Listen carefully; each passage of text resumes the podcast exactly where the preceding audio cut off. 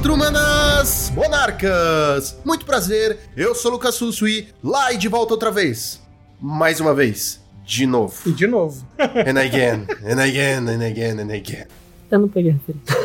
Sério? Você não pegou a referência? O cara não escuta Não, o cara não lê real, né? Senhor dos Anéis. Lá e de volta Ah, é, outra vez. realmente- Mas, mas olha só, mas não é sobre Não, mas é D&D, né? Eu realmente não leio. E, e eu falei... Bom, agora eu vou ter que explicar a piada, já que o Juan já estragou esse momento, que é lá e de volta outra vez, porque estamos revisitando D&D de novo. Não foi tão bom na não, última a- vez. aí eu peguei, mas eu Ah. não peguei a referência Senhor dos Anéis. de onde veio. Senhor dos Anéis. Maegovanen Melon Im Felipe. E essa é a introdução em élfico. Eu estou falando em Sindarin, olha que bonito. Eu falei feliz em te ver, amigos. Meu nome é. Olha, Peraí, gente. Nossa, parabéns. peraí, Não, peraí. não. Não, não, não. não Deuso. peraí, peraí. O Deuso. episódio é sobre Eu- D&D. élfico Caraca, onde? é- Por que tantas Me referências? desculpa, mas Senhor dos Anéis é a coisa mais D&D Não, o cara, do mandou um, sin... o cara mandou um Sindarin Ué, mas. D&D não inventou a- uma língua pra elfos que dá pra usar. Então a gente usa que tem. Entendi. Pra mim, tu foi... achei que fosse italiano. Um Puta outro que pariu. Tudo bem, tá tranquilo.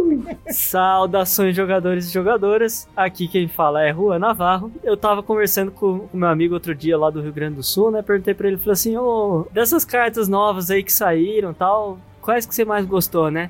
Aí ele falou assim, bah, dos Gates. Nossa. Nossa, nossa. Nossa, nossa, nossa. Gente. A gente tira o cara da geladeira, do Everest, tá ligado? E aí ele vem pra. Nossa, Juan. 10 de 10 a piada. Volta 10 pra de geladeira. Volta pra geladeira. Não, não, não. não. Você não passa daqui. É isso, desculpa. pessoal, essa foi a minha participação. Falou um bom podcast pra vocês. 10. Por hoje é só. Saudações, navegante de todos os planos. Aqui é Gabriel Gonzalez. E é isso aí, né? Vamos lá pra Baldur's Gate. Tô animado. Porra? É, cara, de Legal. novo. É... Vamos lá, pô. Baldur's Gate. Uh! Exatamente, senhoras e senhores, estamos aqui para analisar mais uma coleção de Magic. Outra sobre D&D, de novo. E esperamos que seja bem melhor do que D&D que saiu para T2. É tudo isso e muito mais logo depois dos nossos reports.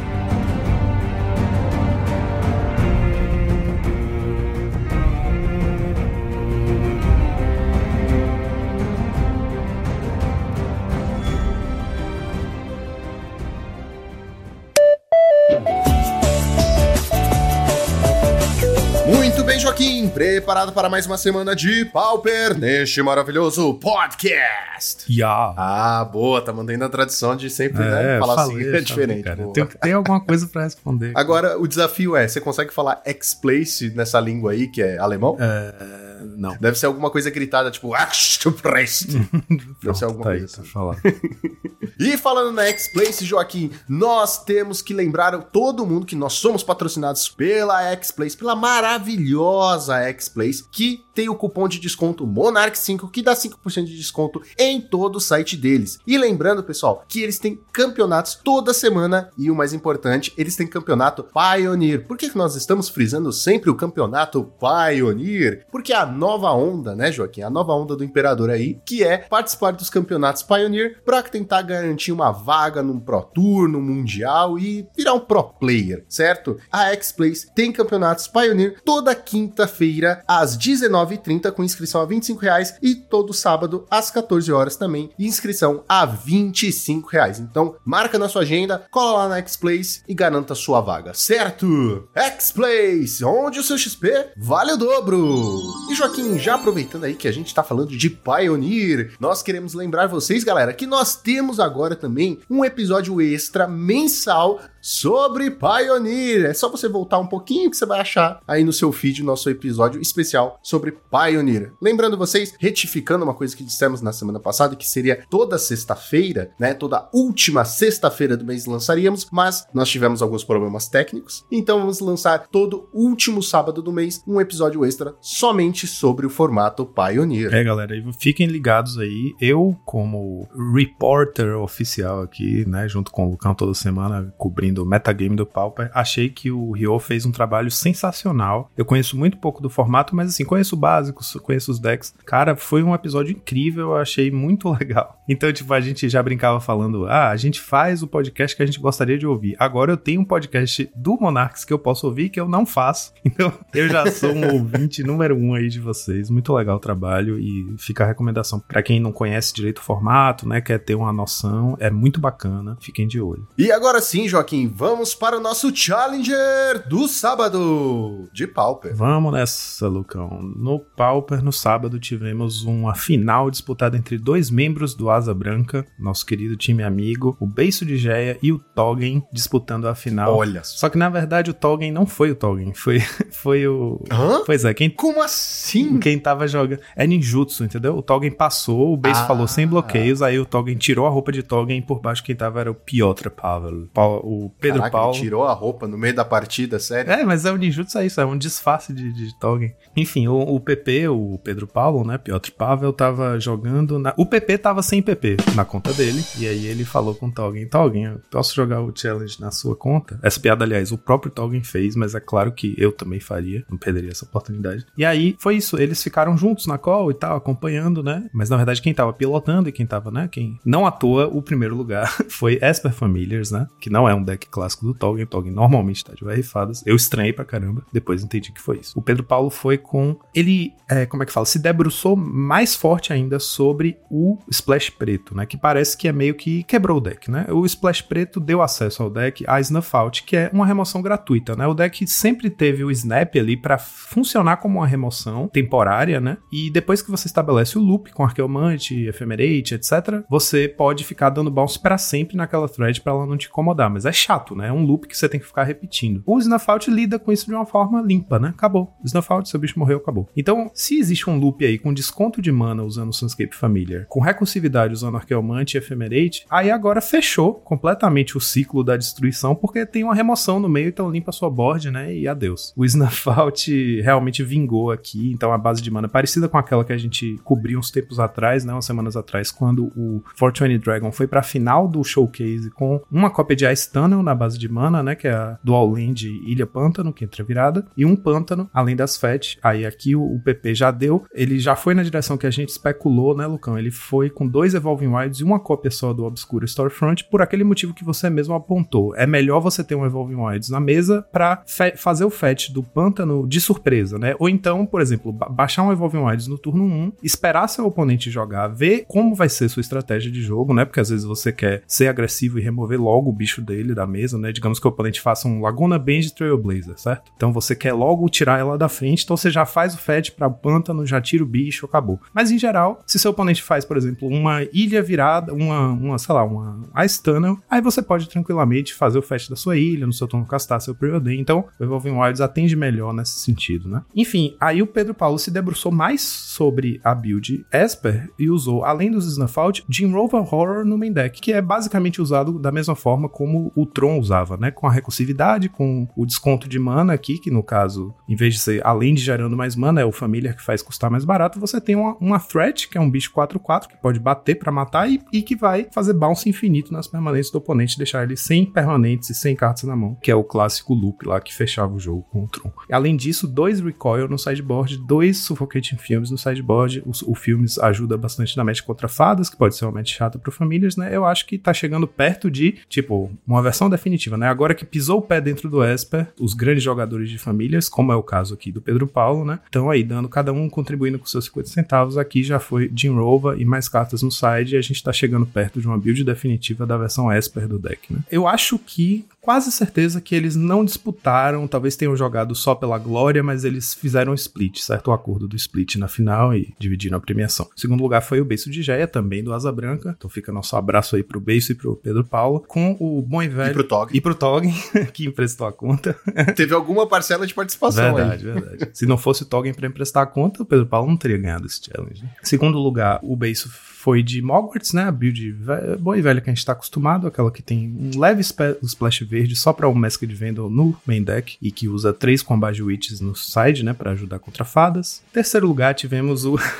Se fosse eu editando o podcast, eu ia inserir aqui uma fala do nosso querido amigo Lucão, que umas semanas atrás falou: esse deck não vai vingar, não vai, não vai, não vai funcionar.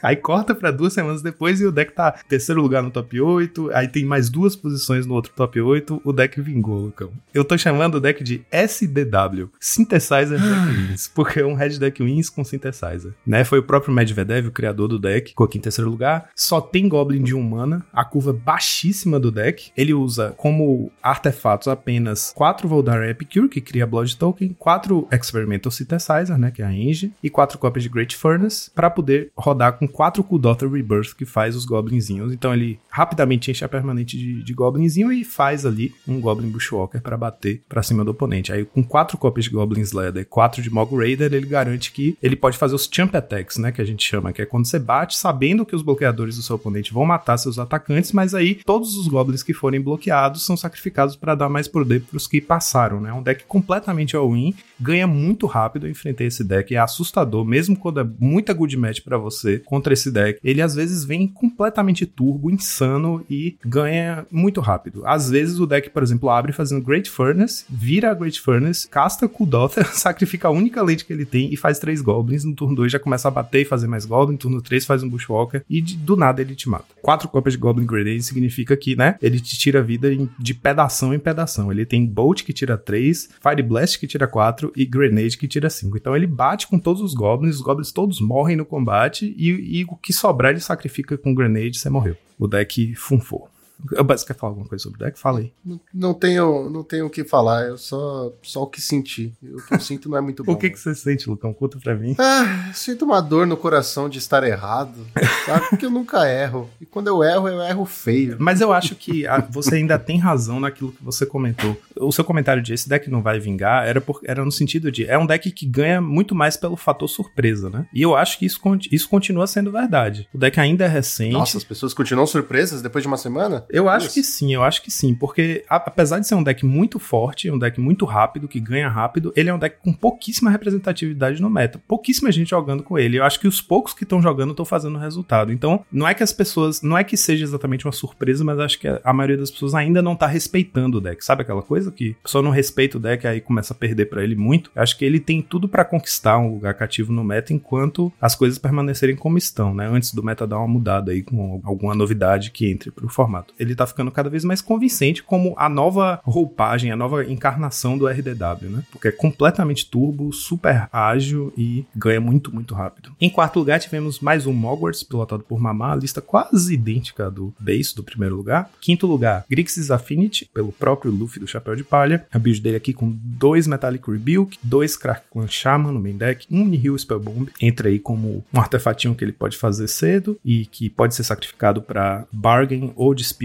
né? Porque a, o trigger dele de você comprar um quando sacrifica pagando preto não precisa ser quando sacrifica para a habilidade dele, né? Então se você sacrificar ele para as spells de sacrifício, você ainda pode comprar uma carta. E aí no side ele tá com mais dois Metallic Rebuke. Ele deixou de usar o Spell Pierce e foi logo com quatro Rebuke, dois no main, dois no side. E duas cópias de Devour Flash no sideboard eu acho interessante porque ele entra no lugar do Edito, que o Affinity em geral precisa ter pelo menos dois Editos no side, costumava usar Edito de Chainer, né? E você lembra que tinha uns tempos atrás umas pessoas splashando verde para ter duas Weather the Storm no side, né? Então o que o Luffy fez foi ele, ele fundiu esses slots, né? Ele, ele falou: não, não quero quatro slots para ganhar vida e para ter Edito, vou juntar tudo. Então Devour Flash entra quando você precisa de um Edito contra o oponente e também entra contra Burn para você poder usar em você mesmo. Com as três Bargain no main, você tem no total cinco cartas que sacrificam e você ganha vida igual. No caso do Bargain, você ganha vida igual a custo de mana e Devour Flash você ganha vida igual a resistência. Então vai ser quatro no caso do Miren Forcer, cinco no caso do Angler, né? E aí com Bargain você ganha sete sacrificando esses bichos grandões. É, eu achei bem interessante é, o Devour Flash tá vingando aí nesse slot. Em sexto lugar tivemos um Hack dos Burn, pilotado por Bernardo C. SSA. Eu fico me perguntando se esse cara é de Salvador, porque SSA é a sigla de Salvador, né? É? É, a, a abreviação pra cidade de Salvador é SSA. Então eu fico me perguntando, será que é alguém daqui? Eu vou, vou procurar saber. Enfim, a build dele aí parecida com a build do. Não, não, não, calma aí, calma aí. Vamos explorar um pouquinho isso aí, porque eu acho que é muito mais importante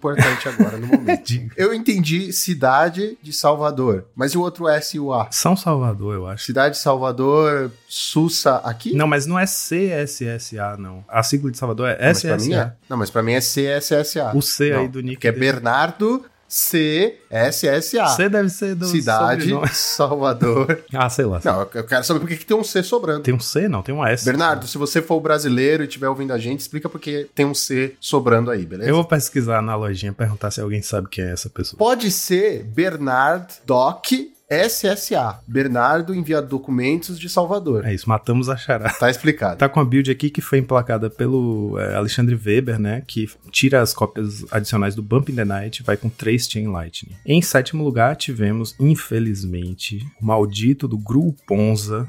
que eu não sei o que, que a gente fez de errado pra permitir que esse deck emplacasse de novo. Mas ele, Culpa do Max. ele tá em todos os lugares na liga, ele tá fazendo resultado no challenge, ele tá. No domingo ele foi um dos decks mais jogados. Por quê, meu Deus? Pessoalmente, eu culpo o Max do Snapbolt. Toda vez que ele posta um vídeo jogando com este maldito deck, eu nem assisto. A gente tá nesse momento que agora nós temos muitos, muitos produtos de Star Wars, né? Eu vejo ele muito no lado sombrio quando ele joga com um deck assim. Nossa, eu fico é. muito decepcionado. Muito Toda vez que eu vejo algum jogador que eu admiro fazendo resultado com o grupo 11, eu fico, não, por quê? O lado sombrio está aliciando nossos bons jogadores. Enfim, pilotado pelo Chatum, claro que é Chatum. É muito chato um perder as lentes. Tá usando aqui duas cópias do Dual Teeth, né? Aquele bichinho novo de, de New Capena. Três manas, dois qual- qualquer um verde. 3-3 Vigilância Trample. Quando entra, faz um tesouro. Ele rampa e faz um Color Fixing, né? Mas continua aquela shell que usa Arbor Elf, mais lentes encantadas pra rampar a mana. São oito LDs no main deck. Quatro Thermocast, que custa três manas. E quatro Monvule, que custa quatro manas. E além de destruir, você rampa. E aí no side ele tem quatro cópias de The Glamour, que é aquela instante verde, custa um qualquer um verde. E aí você escolhe o artefato ou encantamento alvo e seu dono embaralha ele no Grimório. Tá aí pra poder atacar as lentes indestrutíveis, né? Então, tipo assim, você fala, como é que um grupo Ponza emplaca num meta que a coisa mais comum do Pauper é você começar o jogo, o oponente fazer uma lente artefato indestrutível virada e passar. Mas é justamente, tipo, tudo bem, o main deck dele vai ser meio ruim, ele vai ter que ficar esperando aparecer uma lente que possa ser alvo pra destruir, mas o pós-side fica ridículo porque ele tem uma LD de duas manas. Então, continua sendo muito forte, não importa, as lentes destrutíveis não muda muita coisa não. E em oitavo lugar, fechando o nosso top 8, tá, apareceu aí o Turbo Fog, pilotado pelo Rampuse 1, que é o Rampus Eriksson, né, um jogador que costumava fazer muito resultado com o Fogtron.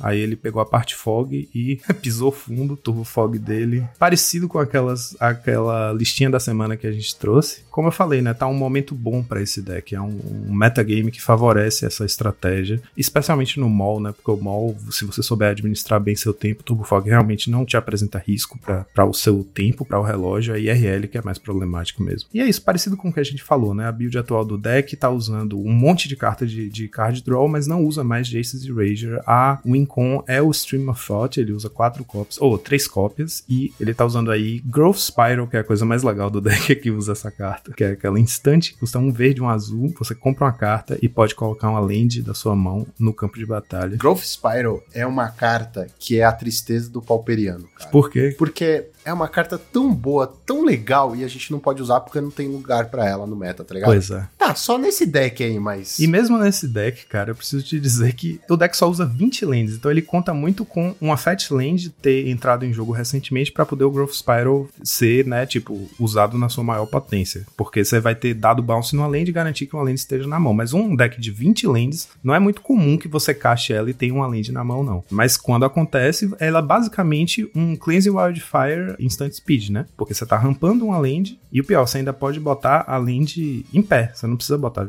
virada, né? Se for uma land que entra em pé. Compra uma carta. Então, na melhor das hipóteses, ela é um, um Cleanse Wildfire. Na pior das hipóteses, ela é um, Um draw. um draw. Dois manas, Dois draw. mana, um draw. Ele, ela é a primeira vez que você casta um Frantic Inventory ou Accumulated Knowledge, né? A primeira cópia. Mas é isso, e o deck tá vingando nesse meta de novo, como eu falei, né? Um meta que tá meio que dominado pela, por estratégias mid-range e que empurra o meta a se esforçar pra conseguir ganhar via combate, né? Batendo rápido, acaba favorecendo o Turbo Fog. E os top decks foram: primeiro lugar, Affinity, com 10 decks, 16% do meta. Segundo lugar, Familiares e Mono Blue Fadas, com 7 decks, 11% do meta. E terceiro lugar, Boros Bully, com 6 decks, 9% do meta. E agora vamos para o Challenger do domingo. No domingo, tivemos exatamente o mesmo jogador pilotando exatamente o mesmo deck, com as exatas 75 cartas da semana passada ganhando, que foi o JPSN, que é o criador do Boros Bullywin. Pilotou o mesmo deck, fez o mesmo resultado, primeiro lugar no Challenge. Aquela versão que usa 3 bolts no main, 3 gorilas no side, aquela que usa os bichinhos que tem flashback, para quem não lembra ou não, não sabe o que a gente chama de Bullywin, é esse bully que é focado em bichinhos bichinhos pequenos e fazer a estratégia go wide o mais rápido possível, encher de bicho na mesa e fazer um Alpha Strike aí com Rally the Peasants, que usa três cópias, diferente do Bully que costuma usar só duas, né? De novo, é, reforçando a ideia de que o meta tá favorecendo ou o mid-range por excelência, que é o Affinity com seus quatro, três ou quatro Blood Fountain, ou, né, rápido caceteiro, com, como é esse caso aqui do Bully Win. Em segundo lugar, tivemos um Crixus Affinity pilotado por 7.991 Ossir, que ao contrário fica rico 1997. Então eu tô supondo que seja alguém chamado Ricardo ou alguma coisa assim, que tenha nascido em 97. Olha como a gente é. No fundo, Lucão, nós somos um, uma dupla de investigadores particulares que descobre a vida do jogador a partir do nick do mall. Meu Deus. Olha aí, tem, E ninguém paga tem a uma carreira. isso. Pois é, cara. A gente está disponível, viu? Quem quiser contratar. Ou quiser apoiar o time também, No sabe? padrinho. No padrinho, É, já ajuda. ajuda, exato. a build dele com um Trinket Mage, uma serpente Gear Seeker Serpent, saudade, nunca mais tinha aparecido. Um Synthesizer Unihill como alvos aí, é, ferramentinhas da caixa de ferramentas do Trinket Mage. Uma build meio. Não é que já, umas semanas atrás estava vingando aí com a princípio. Em terceiro lugar, tivemos um Boros Synthesizer mais puxado para mid-range, pilotado por Patchy, PATXI, P-A-T-X-I, Patchy. 3 Inspiring Overseer, né? Que é o 3 manas 2 1 voar. Quando entra, você compra um e ganha um. Esse bichinho é bem chato de enfrentar, cara. Porque ele entra, já, já fez valor, né? E aquele corpinho ali, 2 1 voar. É, é chato. Se ele ficar te batendo, né? É, ele é chato, porque ele 2 de dano por turno é complicado. E pra bloquear também, você pensa, pô, esse bicho já entrou, já comprou carta, eu ainda tenho que bater com o meu bicho pra ele bloquear e morrer. Mesmo que ele esteja sendo um champ blocker, sabe? Já é chato o suficiente. Esse bichinho realmente é muito bom. E aí essa build aqui tá com a curva de mana um pouco puxada pra cima, né? Usando esses três Overseer, tá com dois Electric ali também. Ele tá parecendo com um Boros Bully, assim, no sentido de, do mid-range, de usar a que normalmente é de side, tá no main. E de resto, os artefatos e as spells do Synthesizer mesmo. 4 Galvanic, 4 Bolt, 4 Synthesizer, 4 Golden Egg. Ele tá usando um Journey e um Oblivion Ring, né? Como remoções mais universais aí. Em quarto lugar, tivemos Izzet Ferris, pilotado por o Danielakos. Ele voltou pro deck de assinatura dele, que é o Izzet Ferris, depois de ter jogado umas semanas aí com o Grixis Affinity. E aí ele, a assinatura dele costumava ser que ele invertia. Em vez de usar 3 Brainstorm e 4 Preordain, usava 4 Brainstorm e 3 Preordain. Aqui, para conseguir o espaço para duas Spell Piece no main deck, ele cortou mais um Preordain. Então ele tá com 4 Brainstorm e 2 Preordain só. Em quinto lugar, tivemos o de Mirfadas, pilotado por Against, o Alexandre Weber, que, similarmente ao o Danielakos, também tá jogando com duas cópias de Spell Piece no main deck. Então isso aí revela que o Spell Piece parece que tá bem posicionado no momento. Né? Acho que justamente o X para conseguir enfrentar bem o Synthesizer, que é uma pedra no sapato pro deck, tem que conseguir anular as pedrinhas, né? Principalmente o Synthesizer. Se você consegue anular um Synthesizer no começo do jogo, para o oponente não ter aqueles turnos absurdos de Core Synthesizer, Core Synthesizer, é, o Spell Piece ajuda bastante, né? A atrapalhar o desenvolvimento no começo do jogo. Além de ajudar também nesse mesmo sentido contra Affinity, né? Contra Familiars, anulando uma Cantrip, por exemplo. O Spell Piece está realmente num momento muito bom no meta. Tanto que o, B Fadas aqui na mão do, do Against, né? Do Alexandre Weber, que não costuma usar Spell Piece nem no main nem no side, costuma usar às vezes um de Spell, tá usando aqui dois Spell Piece. Parece ter sido uma boa leitura. Em sexto lugar, tivemos. Ah, eu vou chorar. Um Temur Ponza, pilotado por Ixidor29. Olha isso, cara. Ixidor29 era o nosso herói, era o último bastião da, da justiça no, no, no Monogreen Stomp. Ele era o último piloto de Stomp que ainda aparecia com o deck aí fazendo resultado. E aí ele tá de Temur midrange. Ai, eu vou chorar. Não sobra um, cara. Não sobra um. Todo mundo quer ir pro lado sombrio. Nesse caso aqui, ele não tá usando Dual Thief, né? No lugar ele tá usando duas cópias de Muldrifter. Aí esse, esse Muldrifter vai ser castado com o Utopia Sprawl nomeando azul, ou então ele buscando uma cópia do Rimewood Falls, que é a Dual Land, que é Floresta e Ilha, que busca com o Monvul e esse de mouse. Por isso que só tem dois Muldrifter, acho que é mais pra late game mesmo. E aí no side, além dos quatro Deglammer que a gente falou, né? Aquela instante que faz o oponente embaralhar o artefato encantamento alvo, que é o que lida com as lentes indestrutíveis, ele também tem duas cópias do Natural Obsolescence, que faz a mesma coisa, basicamente, né? Você coloca o artefato alvo no fundo grimório do seu dono. Basicamente a mesma coisa, você consegue lidar com a lente indestrutível, esse só pode dar alvo em artefato, né? Não lida com encantamento, então ele tem seis cópias desse efeito de dois manas, destrói a lente indestrutível ao alvo. Então o deck realmente está mostrando que lente destrutiva não é um problema. Em sétimo e em oitavo lugar tivemos o SDW.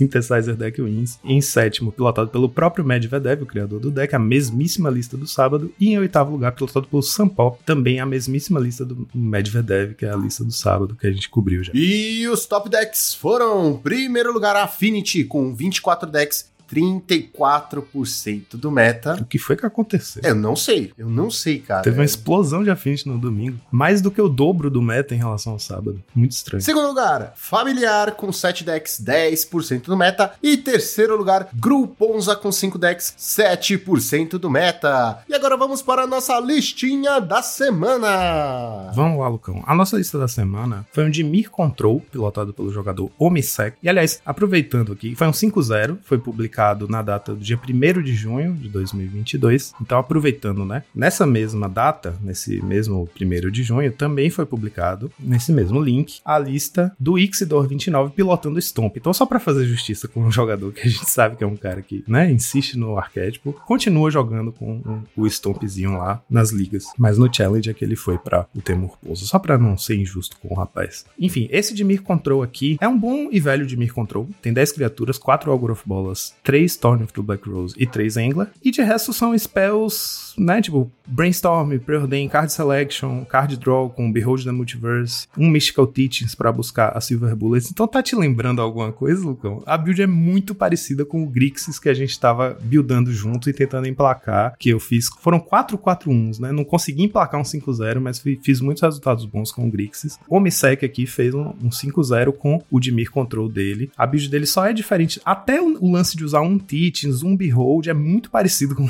com o approach que a gente tava fazendo. A única diferença aqui é que a build dele tá mais focada em ter o Card Advantage através do Monarca, né? Ele tá usando três cópias da Torne, a gente usava duas. Usa as mesmas criaturas, só que no nosso Grixis usava um a menos de cada. Então ele usa quatro Algor, três Torne, três Angler, a gente usava três Algor, duas Torne, dois Angler. É isso. Ele usa só cantrips, não tem muito Card Advantage, ele não tá usando Frantic Inventory nem nada, ele usa um Behold, um Teachings, né? E é aquela coisa clássica com um Filmes, um Debit to Decame, um Echo in Decay, um Agony Warp, um Dispel como alvos do Teachings. É muito parecido com o Noxus Grixis, velho. Só falta splashar o vermelho. Então isso me fez. Eu pensei, poxa, velho. Famoso copia, mas não faz igual. é, velho, isso me deixou com mais vontade ainda de conseguir fazer um 5-0 com o nosso Grixis e eu quero voltar pro deck. Eu vou voltar pro deck, eu só vou sossegar quando fizer um 5-0. Mas enfim, trouxe aqui porque a sua. A, toda a nossa quest lá com o Grixis, né? De achar uma build boa pro Grixis, tinha a ver com uma, uma inquietação sua que eu achei muito bacana de tipo, pô, o Pauper tá com um vácuo de um deck True Control, né? O que a gente tem mais perto de um controlzão é o próprio Familiars, que é um control, mas é um control que a engine dele é combo, né? Não é um control control que, tipo, limpa a board, controla tudo, né? É um control triste. É um control triste. É um, é um control que usa coisas quebradas para estabelecer o controle, tipo Ephemerate, Mudrifter, Snap e Bounce Land, né? Usa combinhos assim para ganhar vantagem. Aqui é um control hard mesmo, é tipo, minhas lands são minhas lands, cada uma gera um mana, as minhas spells trocam um por um, meus bichos são bichos que, enfim, é um control. E é isso, é a mesma história, a mesma lógica, né? Tipo assim, pô, tá sem control no Pauper, vou jogar com control aqui e tentar ser o control, porque quando tem esse vácuo, né, surge uma oportunidade. Se você conseguir emplacar um deck bem construído, você sendo o control, o único deck que vai ter um, um plano de controle, né, você tem uma meio que uma vantagem automática. É isso, eu trouxe ele porque meio que para matar saudade de ver um, um controlzão das antigas, né? O de Mi é uma combinação clássica para um deck control, e o que a gente tem tido de mais parecido com o control é o próprio Befadas que consegue fazer o papel de controle na maioria das matches, né? Que consegue jogar para trás e controlar a board e tal, mas aqui é um deck realmente dedicado a essa estratégia. Bom, dito tudo isso, eu tenho um grande problema. Eu tenho deixado de gostar cada vez mais de UB, cara. Isso vai impactar bastante a nota, viu? Porque eu lembro que quando eu comecei a jogar, eu achava que Mono Blue era incrível porque você anulava a mágica dos seus oponentes. Aí depois eu comecei a jogar de UB e eu falava, puta, agora eu posso anular e destruir o que eu não consegui anular. Eu acho incrível. Uhum. Só que o tempo foi passando e, sei lá, o, e o UB passou por tanta coisa, né? Tipo, tivemos aquela fase de FFF, tivemos a fase que só tinha ele, Shatterstorm, Affinity no topo, e não sei, cara. É, o deck é bom ainda, ele tem resposta para muita coisa, mas eu sinto que ele vai ficando para trás no meta. Sim, com certeza. Cada vez mais. Não tem, não tem uma novidade, entendeu? Não tem um sabor novo no deck, não tem nada de incrível. Nada se criou desde que cartas novas saíram. Enquanto outros decks surgiram, como o Mogwarts, como o Jund Cascade, o Jeskai Ephemerate, não, o B é aquilo. Você não pode nem falar que você colocou uma carta ou outra nova, tá ligado? Porque mesmo Depth Decame, ela só tá substituindo uma outra carta que já existe. Então, nada é incrível no deck. Então, infelizmente, eu vou dar para esse deck nota 2. Nossa, meu Deus, tá bom. tudo bem, Sim, tudo bem. o fato de ter Snuff Out também tira muita nota do deck, viu? E quatro Snuff Out. Né? Então, esse é o meu problema. E é, quatro Snuff Out é de fuder, mano. Então, esse é meu problema com esse deck. Ele não é inovador. Por mais que você fale, ah, o B Fadas ou o B Delver, eles são muito parecidos por mais que o jeito de jogar seja diferente, mas nada é incrível, nada é inovador, então minha nota é 2 para este deck. Tá justíssimo. Então, Joaquim, depois dessa análise meio triste, só nos resta uma coisa. Chorar? e falar de RPG. e soltar a vinheta.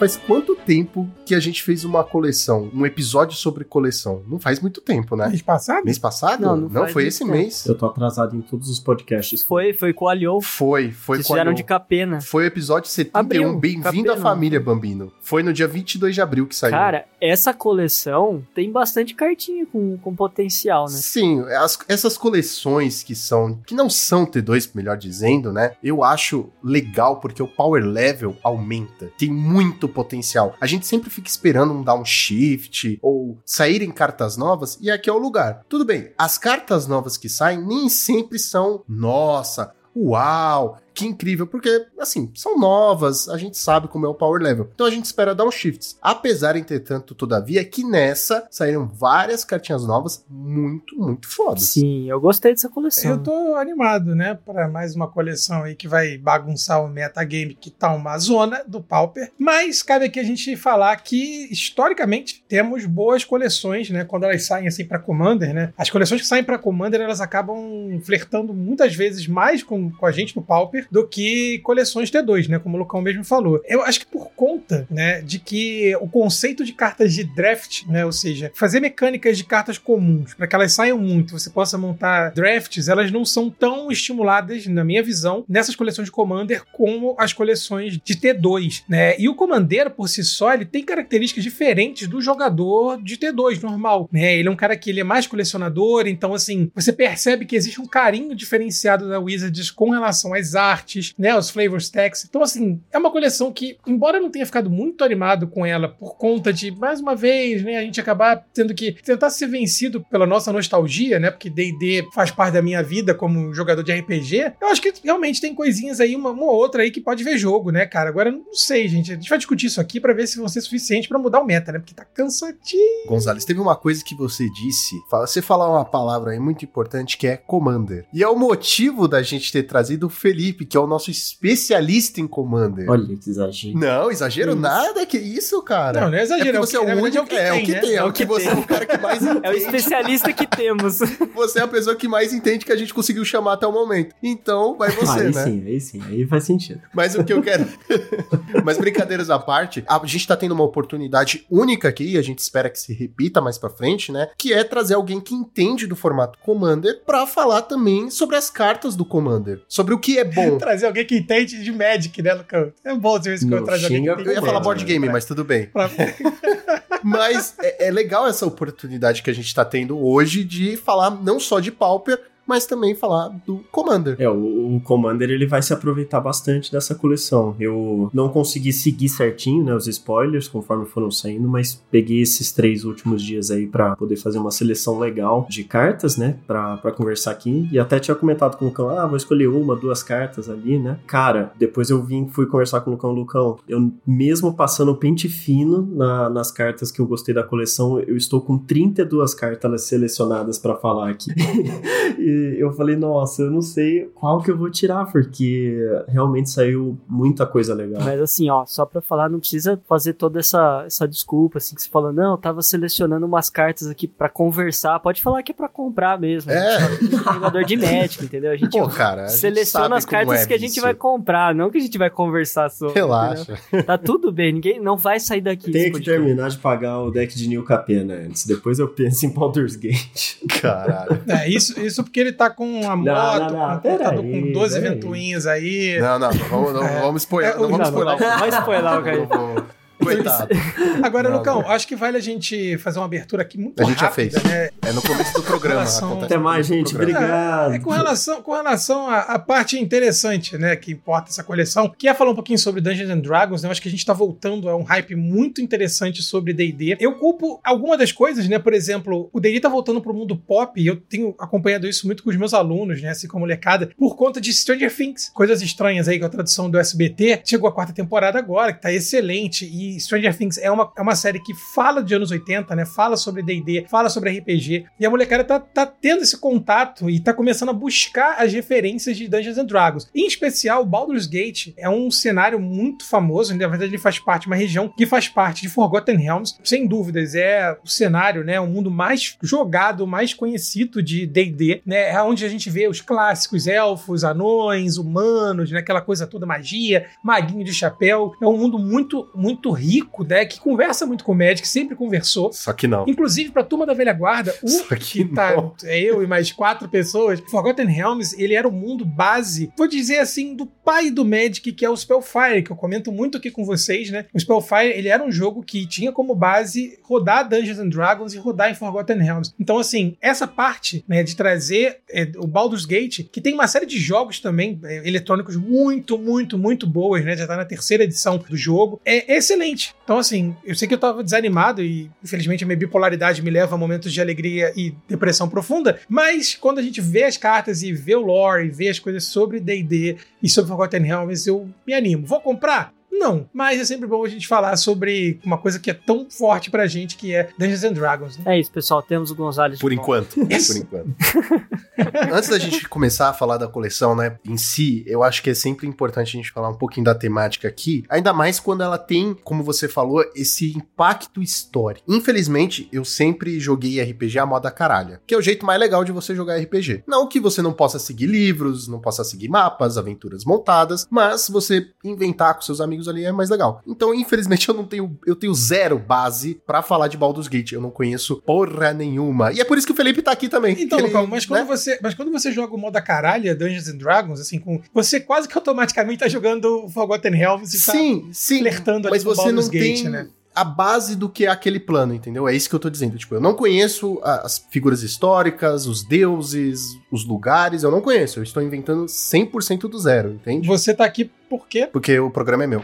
E porque eu, porque eu não- que dito, né, não- então... O cara não sabe o que, que se trata Forgotten Eu não Realms, sei, cara, porque- D&D, não sabe jogar Eu não sei, que porque aqui, hoje em dia você não precisa mais ter esses livros base, E eu me senti entendeu? contemplado na definição do É que o cara tá aqui pra... Tá, tá- É porque tá você bom. não precisa mais ter livro base pra inventar. isso é você verdade, pega na é internet verdade, o que é verdade. RPG, É. como jogar, e ele te fala. Você só precisa de papel e caneta. Que dados, né? É isso, exato. Às vezes nem isso. Às vezes nem isso. Então, é, é, tem, tem, tem os de celular isso, agora. tem né? celular, mas você pode inventar outros modos. Então, tipo, jogar RPG pra mim é você inventar uma história com seus amigos. Se você vai pegar Compendium, Companion, vários cons aí, o problema é seu, mas pra mim RPG é isso. Agora, antes da gente começar, de fato, eu só queria fazer uma pergunta. Tem anão nessa série? Tem, Tem anão? tem. E, a, e bardo, Tem? e bardo. Tem gnomo. Vamos, cara. Tem anão e bardo. Vamos, cara. Pronto, Ao mesmo desculpa, tempo. Felipe. Manda ver. Eu não posso falar muito também, porque assim, acho que a única aventura da Wizards mesmo que eu joguei foi Horde of the Dragon Queen, e ela não é em Baldur's Gate, então eu também não sei nada de Baldur's Gate. A única aventura da Wizards que a gente joga é coleções. Aí a gente fica nessa de.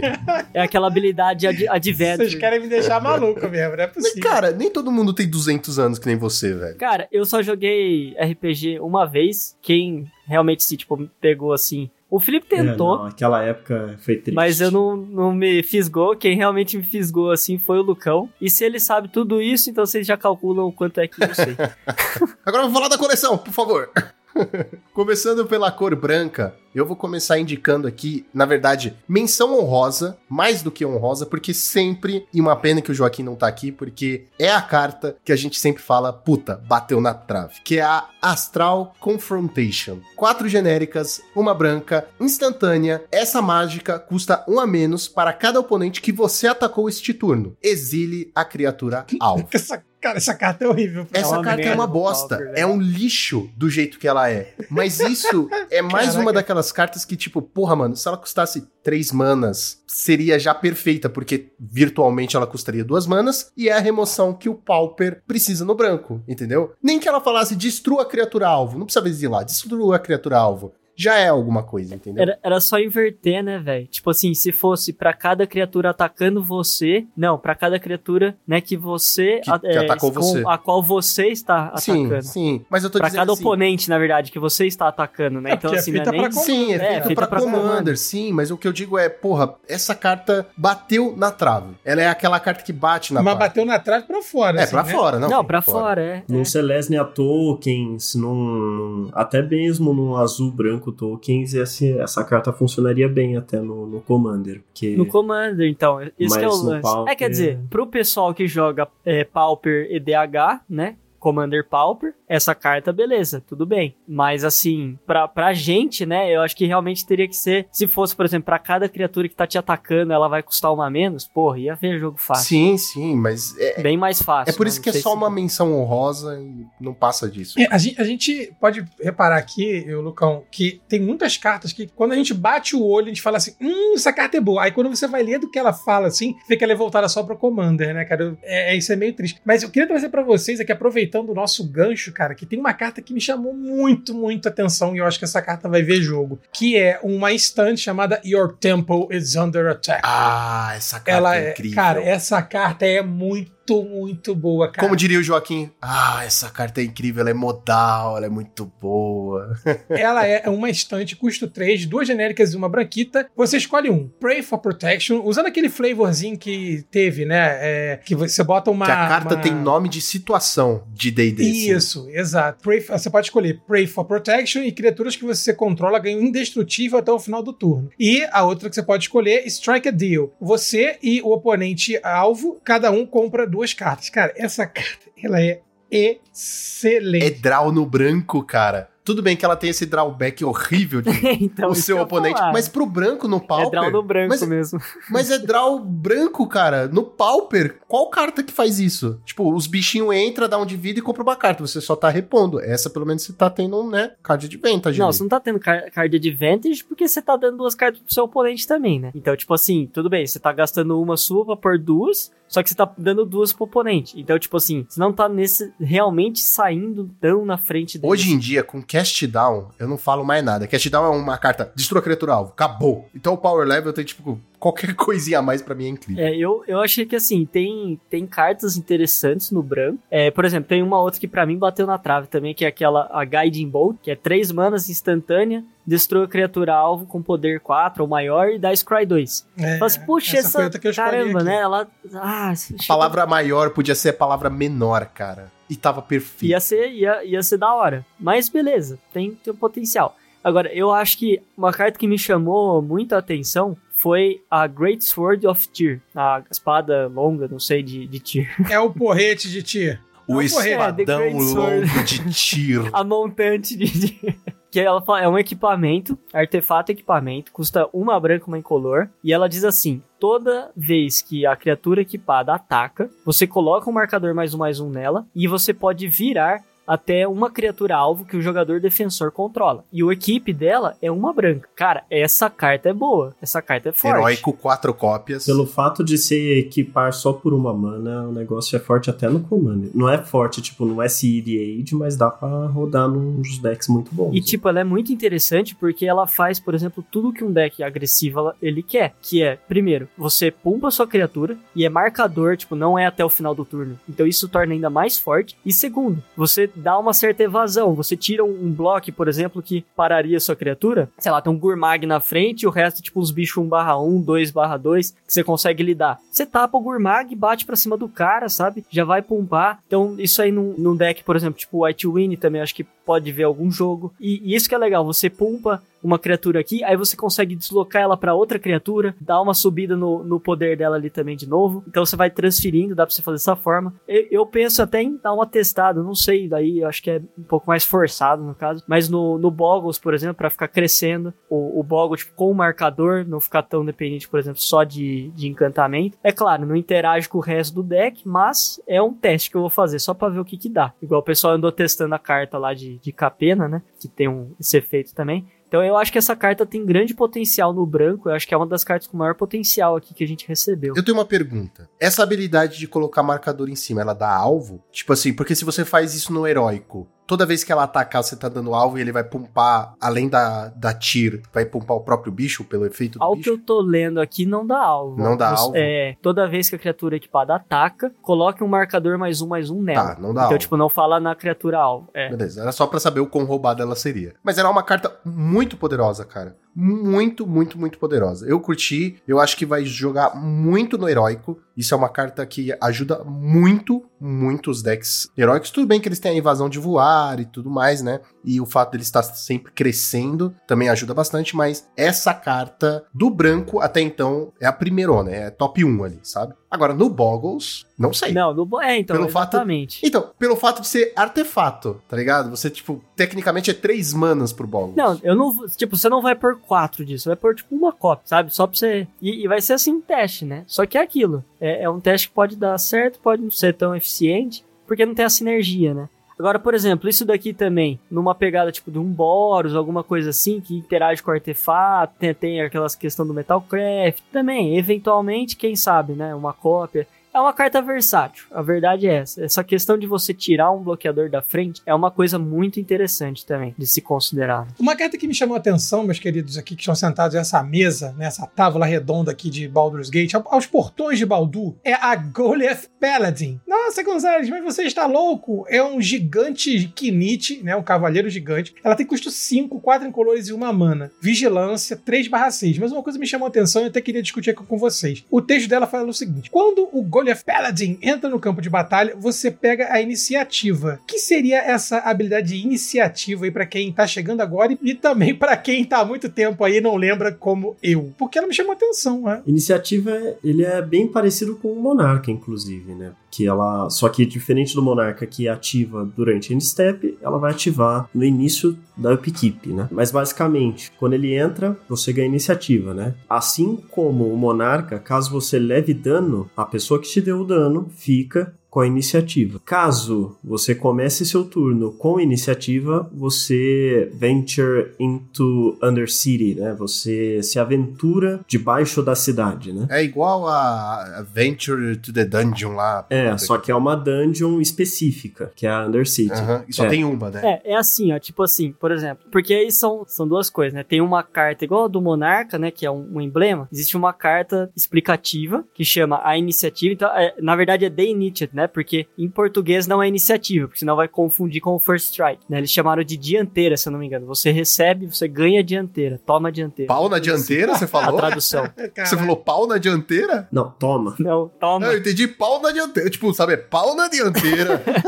Caraca, bicho. Não, você toma a dianteira. Tem essa questão do monarca, né? De ser parecido com o monarca no sentido que o Felipe falou, de ter essa questão do dano de combate, e aí você roubar a, a dianteira, né? o- Só que aí você tem a questão, né? Tipo, toda vez né, que você toma a dianteira, ou no começo da, da upkeep, você se aventura na Undercity. Aí o que acontece? Se você não estiver numa dungeon, porque a gente tem as dungeons da outra coleção. Então, se você não estiver, é, quer dizer, se você já está numa dungeon, você avança para a próxima sala. Mesmo que seja uma dungeon. Então, isso é exatamente a, a forma que eu tô, tô lendo. Tá assim, ó. Se você já está, se você está numa dungeon, adva- advance, né? Avance para a próxima sala. Se você não está, entre na Undercity. Ah, E aí você pode, you can take the initiative. Você pode tomar a iniciativa também, é, mesmo se você já estiver com a iniciativa. Você pode tomar de novo. Meu Você avança Deus de novo. céu. Então, ao que eu entendi, se você já começou uma, você avança dentro dessa. Se você não tá em nenhuma, aí você tem que entrar na Undercity. Exato. Tá certo isso, Felipe? É isso, né? Exatamente isso. Ah, agora eu entendi! Agora eu saquei! É, eu achei assim, bastante complicadinho. Caraca, fazer uma tese de mestrado, né? Eles podiam ter chamado de. Não podia ser dungeon de novo? Não podia? E lança uma Então, quarta dungeon você e concorda? foda-se, não faz Então, a menor diferença. Eu também concordo. Eu achei interessante a ideia de ser um emblema que vai passando, né? Tipo o Monarch. Mas isso já tinha. Mas isso já tinha na outra coleção, tipo, que era a dungeon. Porra, Mas não era um emblema, você não podia roubar do outro. Você não tinha como ah, roubar. mas né? fala que agora pode. Foda-se. E outra coisa que é legal é que é cumulativo, né? Por exemplo, Monarch. Eu já eu fiz uma Torn, aí eu sou o Monarch. Aí eu vou lá e faço outra Torn, tipo, a outra Torn é morta enquanto eu tiver com o Monarch. Aqui não. Ao que eu entendi, e Felipe me corrija se eu estiver errado, se eu já tenho a dianteira, aí eu faço uma carta que me dá a dianteira, eu avanço de novo. Não, é igual. Eu acho que é igual a dungeon. Você vai passando. Porque ele fala assim, ó, você pode tomar a iniciativa mesmo se você já estiver com Não, ela. não. É? É porque você, quando você bate aqui, no seu ó, na- oponente, no você da- da pega a carta. iniciativa de volta, certo? Eu acho que isso daí só é texto estranho mesmo. Não, não, mas por exemplo, você já tá com a iniciativa. Eu acho que tá estranho aí, Juan. Eu acho que é igualzinho a dungeon. Tipo, você vai andando na, na Undercity. É porque é um, é um emblema, você não pode ter mais de um emblema igual até onde eu sei. Não, não, você vai continuar ali. Só que, por exemplo, vamos supor, eu tô na primeira. Eu tomei a iniciativa, entrei na Undercity. Aí eu tô na primeira sala dela. Aí eu faço uma outra mágica que fala assim: você toma a dianteira. Aí eu vou pra segunda sala dela naquele mesmo turno. Sim, mas é Porque você avança toda vez que você toma a É iniciativa. dungeon. não, não. Então, mas tipo, é porque agora é um outro nome, entendeu? Então, assim, eventualmente pode funcionar diferente. Então, no caso do Monarca, se você já é o Monarca, porque aqui a gente tem como roubar, entendeu? Tem esse lance. Então, não é que se você fizer tomar a iniciativa, a, a dianteira com a- o próprio efeito e tirar do seu oponente, aí depois as próximas que você faz vai ser meio morto, igual é o Monarca. Então, assim, ela parece o Monarca, mas não, não é igual ao Cara, Monarca. eu dou graças a Deus que essa porra não vai jogar, porque é muito confuso. Não é, É bom confuso. pro Pauper É confuso, e é muito confuso. No Commander vai ser que nem a- as dungeons. Al- Alguém muito específico vai montar um deck em cima disso, mas vai ser só pra brincar mesmo, porque ah, até hoje as dungeons e o Undercity mesmo, que eu olhei por cima, não tem nada muito significativo que vale a pena você montar um deck de 100 cartas em cima A disso. Wizards errou feio, né, com essa mecânica. E né, é tão confuso, né, cara? É tão confuso. Eu realmente fiquei meio pilhado, cara. Eu falei, cara, que troço esquisito, né? Eu só acho que eles balancearam pra baixo quando eles fizeram a- as dungeons, sabe? Tipo,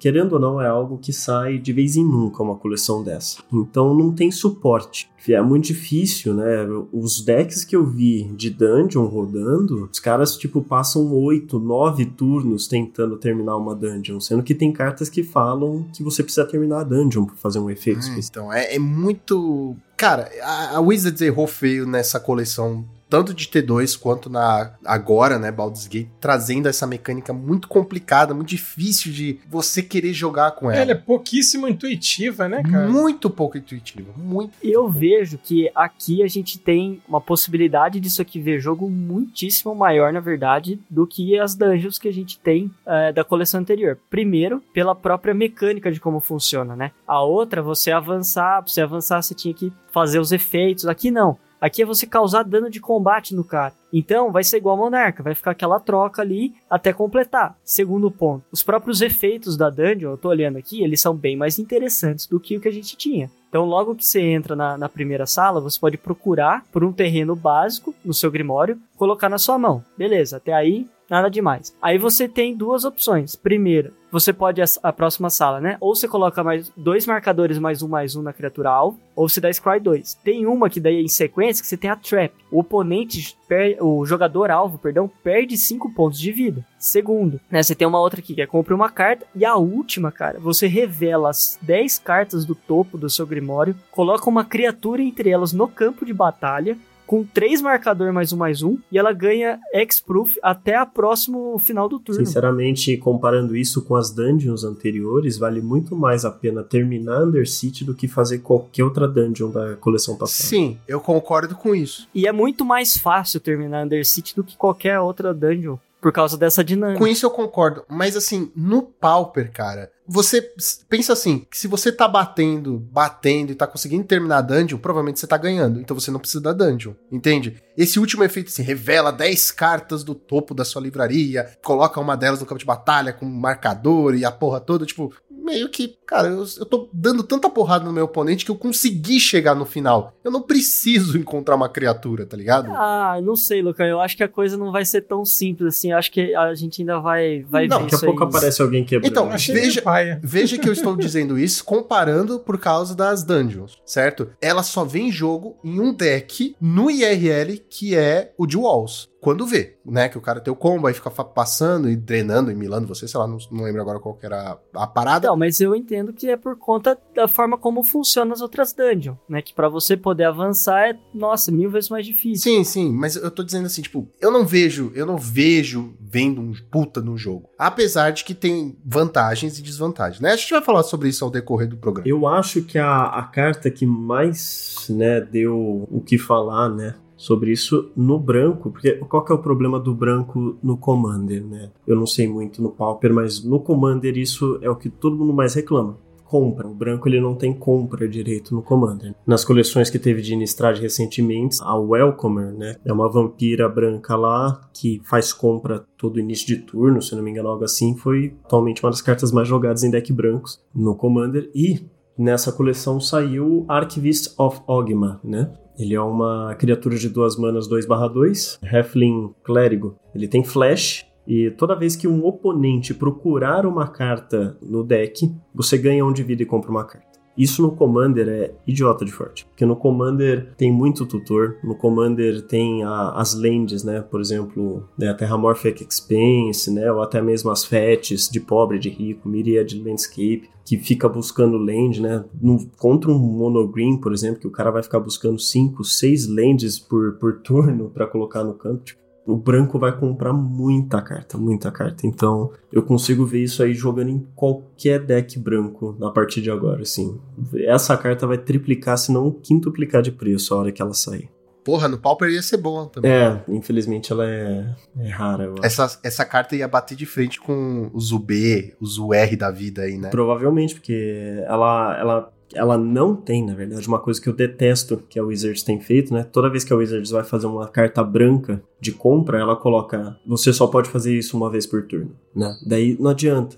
Porque daí o cara que tá jogando de branco tem que ter 15 daquelas cartas para conseguir tirar alguma coisa contra um Mono Blue ou um Simic. Ele não, ele não tem limite. Então, se o cara procurar 15 cartas no turno, você vai ganhar 15 de vida e comprar 15 cartas, né? Então, é bem, é bem efetivo. E por duas mana, flash ainda, você poder responder, né? Tipo, ah, tô buscando aqui quatro terrenos, tá bom. Em resposta duas mana, tô comprando quatro cartas e ganhando 4 de vida. Mais uma, então.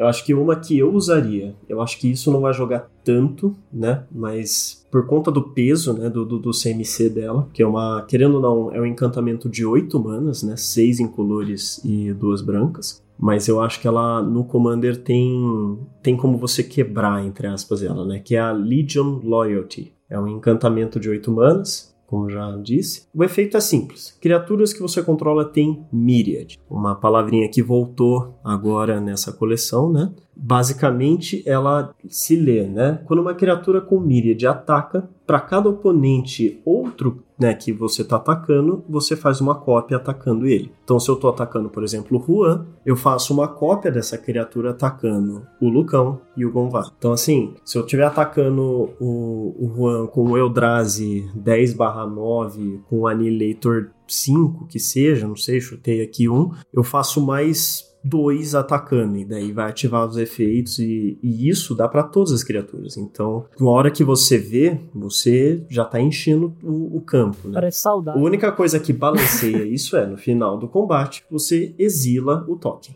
Ah, não, É, é. depois de matar, bater né? Depois de vencer. 215 15 é balanceio Não, mas- o token. Vamos lembrar que a gente tá falando de uma carta de 8 manas. Tudo bem que 8 manas é super rápido de chegar no comando. mana no Oito comando. manas. Ah, meu amor. Uma, num formato que você faz mana, soul ring e mais alguma coisa, tomar no cu, né? Oito mana tá no turno 4. E uma menção honrosa interessante aqui, que eu vou fazer pra cada cor, na verdade. Nesses ciclos, né, de, de cartas aí que a Wizards lança uma de cada cor, né, ela lançou os, os dragões anciões, né. E eu acho que é bem legal falar deles, porque eles estão bem Que divertidos. inclusive as artes Estão lindos. são maravilhosas. Gente, vocês estão me deixando maluco. Vocês saíram do branco já? Não, não. Eles ainda estão no Caralho, branco. presta atenção, cacete. Não, mas cadê a Legion? Ele não tá aqui na. na- Eu tô falando sério, no, no MTG Goldfish. Não, é porque não Porque é. não é Pauper, cara. Você tem que sair do Pauper. Ah, Não, cara, você não prestou atenção.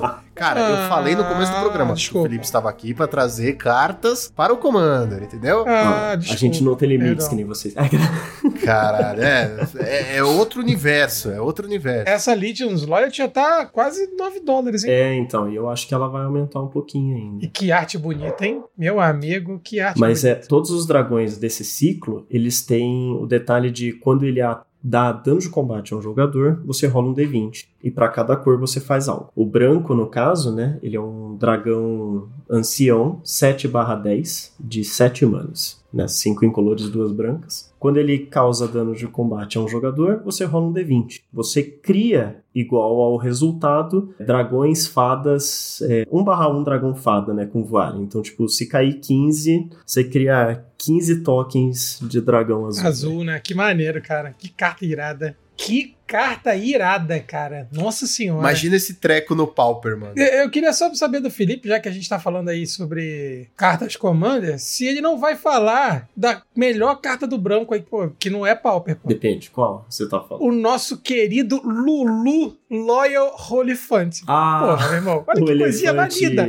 Olha que, coi- olha que coisinha mais linda. É o Jotalhão, cara. Meu Deus do céu, olha o Jotalhão, cara.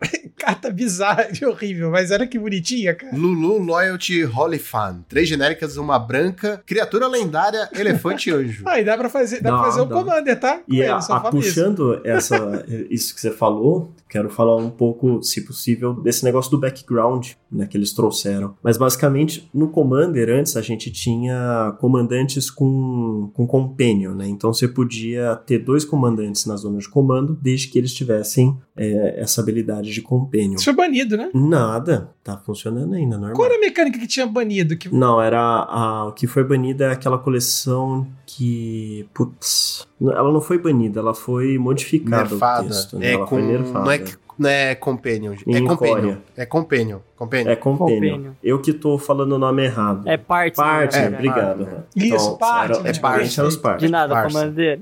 Agora eles criaram o background. Então, pela primeira vez no Commander, a gente pode ter na zona de comando um encantamento. Né? Então, são encantamentos lendários tipo background. Então, por exemplo, eu posso pegar o Lulu Loyal Oliphant e colocar um, black, um background preto nele. Então, agora meu deck é Orzhov. Caraca, que irado, Então, cara. graças ao background, eu posso fazer um deck de duas cores Mas eu achei bem interessante. É, tem uns encantamentos bem legais, né? Que dá para brincar bem. Os encantamentos, basicamente, todos são comandante, é, criaturas de comandantes que você controla tem. E daí texto específico, né? Por exemplo, uma que é a Noble Heritage, né? O herdeiro nobre, né? Por assim dizer. É um encantamento lendário background que de duas manas que dá para seu, os seus comandantes, né? Suas criaturas comandantes. Quando essa criatura entra no campo de batalha ou no início da sua equipe, cada jogador pode colocar dois marcadores mais um mais um em uma, perdão, em uma criatura que ele controla. Para cada oponente que fizer isso, você ganha proteção daquele oponente até o seu próximo turno. Você dá a opção de dos seus oponentes darem buff nas criaturas em uma criatura deles, mas eles não podem fazer mais nada com você até o seu próximo turno. É, essa, por exemplo, é uma que eu usaria facilmente, assim, esse background. Eu gostei bastante dele. Ele lembra muito do Advoquista Orzhov, que tinha um efeito bem parecido.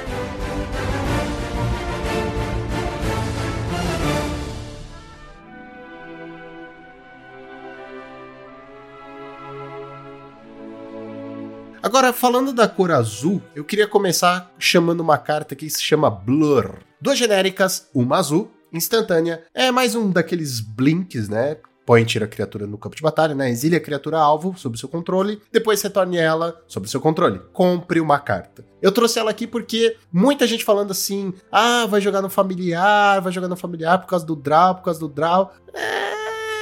Eu fiquei meio assim, talvez sim, talvez não. Eu fico pensando, porra, não vai substituir Ephemerate e não vai substituir Flicker, porque são muito melhores. Mas eu entendo, né, jogando naquele deck você vai castar ela por uma mana azul, vai blinkar alguma coisa e comprar uma carta. Então, é muita vantagem que vai gerar. Eu acho que quem quer uma carta quando você pode comprar duas com o Drifter, né? Ou quatro com o Drifter Ephemerate. Eu, eu acho que beleza, é uma carta que interage com, com o que o deck se propõe a fazer, ela se repõe nesse processo, mas o deck já tem coisas melhores, tem aquilo, para você pôr uma coisa, você tem que tirar outra, aí você vai querer tirar o que já tem lá. E eu olho essa carta e eu falo assim, não quero. Mas como eu não sou nenhum expert de familiar, acho que de, de todo mundo que tá aqui você é, inclusive, quem, quem mais entende do deck, talvez possa falar melhor do que a gente, mas eu também, eu olho para essa carta e vejo potencial, mas perde para as que já estão lá, sabe? Então Você tirou essa informação da onde? Do cu, velho? Que eu sou o cara que manja de, de familiar? Não, não, dentre, ah, dentre quem tá aqui, quem aqui... joga de familiar. Eu não jogo de é, familiar. É. Você hoje é o nosso especialista. Nossa, meu Deus. Realmente o nível do programa baixou muito se eu sou especialista. Você é o cara que joga de UW tá bom, aqui, tá então. Eu, eu concordo com você, Juan. Assim, eu vejo essa carta como um meio termo, sabe? Tipo assim, ah, não tem o Ephemerate, vamos dizer. Mas, né, tem o Blur. Ah, entre aspas, faz a mesma coisa naquele combo de Muldrifter e Ephemerate. Você vai acabar comprando cinco cartas ali, no turno, então, tipo, é, beleza. Por seis manas, cinco não, cartas. Não, não, não é seis manas, é duas manas, seis cartas. Pensa que você pelo menos tá com dois. Ah, não, tá. Você já tá com Isso, o Drifter. Você tá com o Drifter pelo Evoke uhum. por uma mana. Assim, eu tô pensando. Ah, não, tá. Não, mas aí é um cenário. Não, mas, né? eu tô, mas é o cenário que o familiar te É o cenário sonho. Mas é o né? cenário que ele te dá. É o cenário que o deck te dá. Se você tiver dois Sunscape, é isso, então, cara. Vamos supor que seu oponente deixa você ficar com dois Sunscape. Não, mas tá provavelmente lá, se você não, não tem dois Sunscape, e, e, aí você só vai fazer o Muldrifter, você não vai blinkar ele. Mas enfim, eu tô, como eu disse, quem não tem cão caça com gato. Essa carta é interessante só pelo draw, mas não vejo ela jogando, entendeu? Queria aproveitar esse gancho aí que a gente falou de Flicker, de Ephemerate e tal.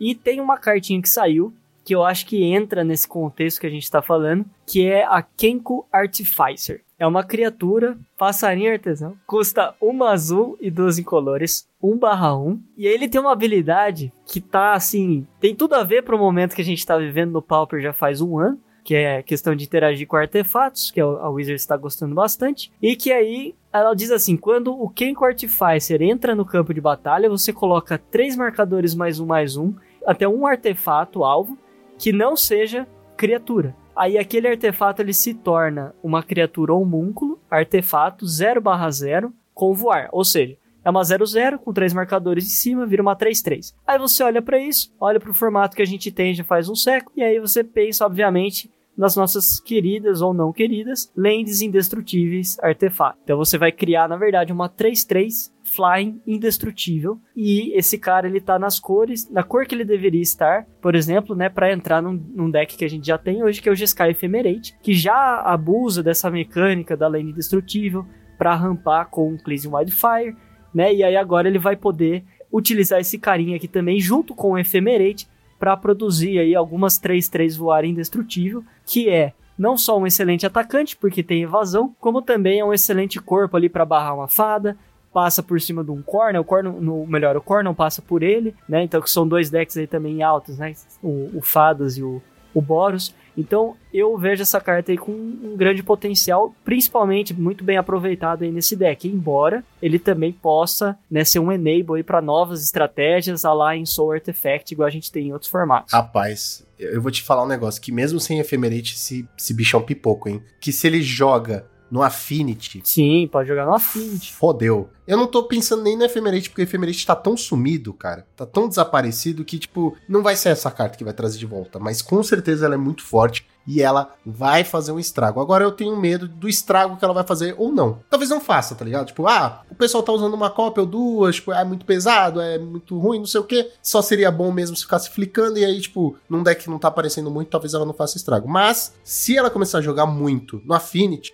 eu tenho medo do que pode acontecer com as lentes artefatos. É, eu acho que o, o fato dela dar voar pra esse artefato que faz ela ser realmente forte. Porque se fosse sem voar, seria ok, né? Ela e eu acho que tem um outro ponto pro, pro GSK Ephemerate ser uma casa interessante, porque ele tem justamente essa questão de rampar com o Cleanse Wildfire. Então, se você está transformando o seu terreno numa 3-3, né, você vai querer usar o seu terreno como uma 3-3, não mais como um terreno. Então, assim, você meio que vai estar tá perdendo o seu terreno, sabe, por vários turnos, aí você vai querer usar ele como terreno, você não vai ter a 3-3, então uma coisa vai competir com outra. Num deck que você tem o ramp, você meio que resolve também um pouquinho esse problema aí. Bom, vamos embora, vamos falar agora sobre uma carta que me chamou muita atenção por ser comum e ser lendária, que é a Candle Keep Sage, galera. É uma carta que, quando bati o olho assim, me chamou muita atenção. Ela é um encantamento lendário, background, comum. É assim que ela não vai ver jogo, né? Ela não vai ver jogo nenhum, porque agora eu li. Pô, foda-se, ela. Cara, ela é Commander Crit, foda-se. É, o que eu ia falar agora. Ah, são maravilhoso. Ah, tá que pá. Sabe, sabe aquela regra? Ler a carta, explica Porra, a carta. cara. Eu, eu, cara, Eu tava pensando que ele falou atenção, background, eu falei assim, cara. uai. Eu não li que era Commander. Não, mas cara. no Pauper Commander. É, no né, Pauper Douglas? Commander pode, Pauper pode. Commander. Ah, é, mas eu não fui chamado aqui pra falar de Commander, nem sei jogar Commander, cara, que triste. O Felipe te ensina um dia. Eu posso cantar uma pra você, Gonzo? Posso cantar uma? É, não, eu Manda tenho outra. Ah, então, então manda mete outra. bronca. cara, que manda outra. ímpetos. Já finge que não aconteceu Ai, essa. cara. Caralho, até parece que vai fingir que vai acontecer. Eu conheço.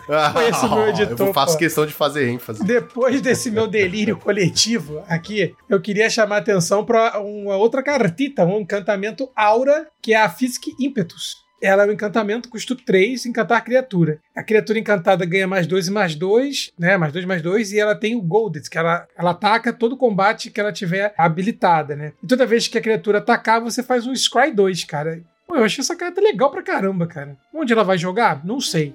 Mas. Não, não vai. É, também Vai. acho que não vai. É interessante, mas acho que não vai. Cara, só se ela jogasse no Boggles, mas eu duvido. Se ela fosse duas manas, se ela fosse duas manas, talvez ela jogasse. Isso é um reprint, né? O Psychic Impetus. É, reprint. É um já, reprint, ah. é um reprint, é. Eu só não Uhum. sei, eu só não sei se eles já eram Pauper antes. Eu não lembro agora se eles Provavelmente já eram não. comuns. Mas assim, se ela desse voar, quem sabe? Ah, ela é de lá de COD. É, não, é de antes ainda. Commander 2020, ela era incomum. Ah, tá, ela foi um downgrade. Porque Ela era eu incomum. tinha um né? deck, Ela é o primeiro eu downgrade. tinha um deck da Carona Falso Deus. Usava basicamente esses ímpetos, essa- essas cartas de Golded. Pô, mas o Felipe é rico mesmo, né, É, velho? deck Ô, carão louco. ele falando aí. Tem o Véi, deck da então, carão aí. é, na Carona falaram que era um é, deck de é bem carona, É, carona. Era um deck de 50 reais. Só falando aqui, antes que vocês. Ouvi dizer que essa carta é carona, hein? Nossa senhora.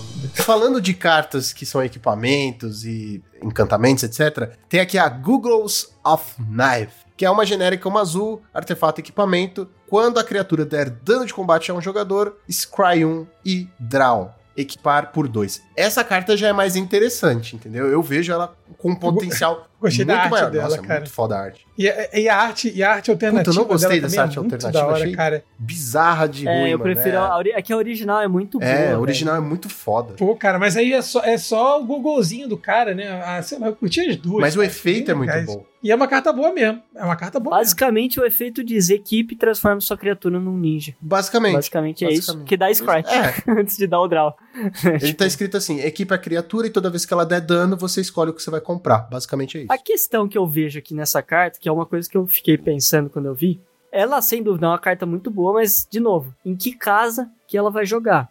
Assim, em termos dos decks que a gente tem hoje, eu realmente fico nessa dúvida, porque ela por si só ela não faz nada. Se ela fosse igual, por exemplo, a nossa espada branca lá, que é duas mana pra baixar e o equipe é um só, por exemplo, alguma coisa assim, talvez eu acho que ela poderia ter mais potencial de ver jogo. Mas com o custo de dois, depois mais o custo de outros dois, você já olha pra ela e fala, mano, não, não vai entrar no X, por exemplo, porque o X você já tem oito ninjas. Não é deck pra o então, X, assim, não. você não quer ter. Você Exatamente. pode jogar no Então você vai ter Affinity. que pôr. Não sei também se o Affinity. Tipo, o Affinity tem 8, 8 a 10 Ah, cast, mas velho. joga. Só porque tá escrito artefato. Não, eu acho que não. Eu acho que ela vai ter que entrar. Se for entrar, vai ter que entrar, tipo, num deck que a gente ainda não tem hoje. Tipo assim, pra, pra realmente tirar o potencial que, que ela pode entregar, assim. Mas é aquela carta, bateu na trave, sabe? Bateu na Mas tá trave. quase entrando, porque ela tem Tá muito quase entrando. potencial. Ó, eu queria aproveitar que a gente tá falando de comprar cartas e tudo mais e trazer aqui a Timora's Invoker, um orc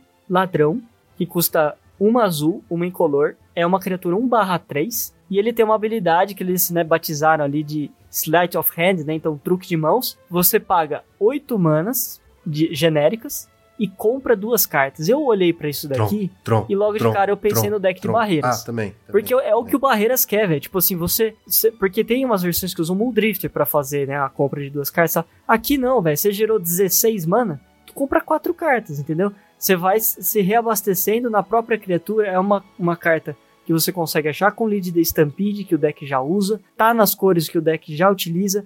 Tem um corpo 1/3 que remete um pouco mais ali à questão justamente das barreiras, né? De, de travar a board enquanto você desenvolve seu jogo e tem um custo muito baixo, né, de duas manas. Então assim, bloca ninja isso daqui, sabe? Eu olhei essa carta e pensei logo no deck de barreiras. É, tá bom. Beleza. Não, cara. É porque o deck de barreiras não é um deck que joga. Joga, assim. Você vê um, né, um pé rapado aqui e ali. Mas é, eu ele tá concordo. um pouco sumido, mas ele é um deck bom no meta. Sim, mas eu concordo Pauper com no- você nesse sentido. Tipo, de substituir o Mudrifter por isso é bem melhor. Porque você faz mana infinita, acha o que quiser com o deck, né? Com, com a carta e pau da máquina. Muito boa. Pra esse deck é muito boa. Eu vou puxar rapidão aqui, é, seguindo lá os, os dragões anciões, né? Então, o anterior fazia token, esse aqui, quando ele dá dano, você rola um D20, né? O azul. Você compra cartas igual ao resultado e você não tem limite de mão até o fim do jogo. Ele é muito bom, sinceramente. Isso é legal. É, é- essa habilidade é muito forte, né? Um 8-8 voar por 8 manas com essa habilidade é impressionante. Ele não é quando ele entra, né? É quando ele dá dano. Então é um negócio que você pode ir repetindo. Você vai depender ali da sua sorte, né? De rolar qualquer coisa menos um, né? Mas mesmo assim, mesmo que caia um, já tá valendo a pena, né? Você- Mas se você é o Toggen, que é o mestre das roladas, isso não vai ser um problema. Pra Porque as roladas são fortes. Um abraço, Toggen. Tog, um beijo beijo aí, um Tog. beijo pra suas roladas aí, viu? Porque. Caralho. Inclusive, eu quero abrir o parênteses aqui e deixar os parabéns pro Toggen, que foi campeão do Pauper Challenge desse fim- final de semana. Monstro, monstro. Meus parabéns aí ao vivo aqui pro Não Toggen. vou dar nem palmas, vou dar Tocantins inteira pra ele. Isso. Nossa, meu Deus! Como carta, eu acho que escolhendo uma das 30 que eu selecionei aqui, acho que uma que vai ver bastante jogo é a Wizards of Time, né? Um humano mago 4 manas, 3/3, um Myriad, né? Então, toda vez ele vai fazer ali mais cópias dele, né, quando você atacar. E ele tem uma duas habilidades muito interessantes, que é instantâneas e feitiços que você casta custam um a menos para serem castados. Então, para cada um deles custa um a menos. E a segunda habilidade é você pode castar sorceries como se elas tivessem flash. Castar um Sorcery Spell durante o combate por 4, 3 mana menos que seja, né? Porque vai ser um para cada oponente, né? Pensando ali num mesão de, de quatro pessoas. Realmente impressionante, porque, por exemplo, ah, você quer limpar o campo, né? Você vai lá, ataca, deixa o dano acontecer que seja não sei o que e casta um board wipe. Três manas a menos. Daí limpa o campo, já termina o seu turno com tudo no jeito para você se arrumar pro combo, né? Porque imaginando aqui um deck Izete, combo, que seja, eu acho que essa carta pode ver jogo, sim. Rapidão aqui, tem a, a Kindred Discovery, é um encantamento de 5 manas. Conforme ela entra em campo, você escolhe um tipo de criatura. Quando a criatura que você controla do tipo escolhido entra no campo ou ataca, você compra uma carta. Isso são cartas que jogam bastante no, no Commander. Eu mesmo tenho um deck de espíritos que tem cartas assim e eu vou, vou substituir alguma delas por essa. Porque normalmente as cartas são ou quando entra ou quando dão dano. Essa é quando entra e quando atacam, né? Então eu não preciso nem dar o dano. Né? Todas elas são 4 manas, essa é 5, e por uma mana a mais vale a pena.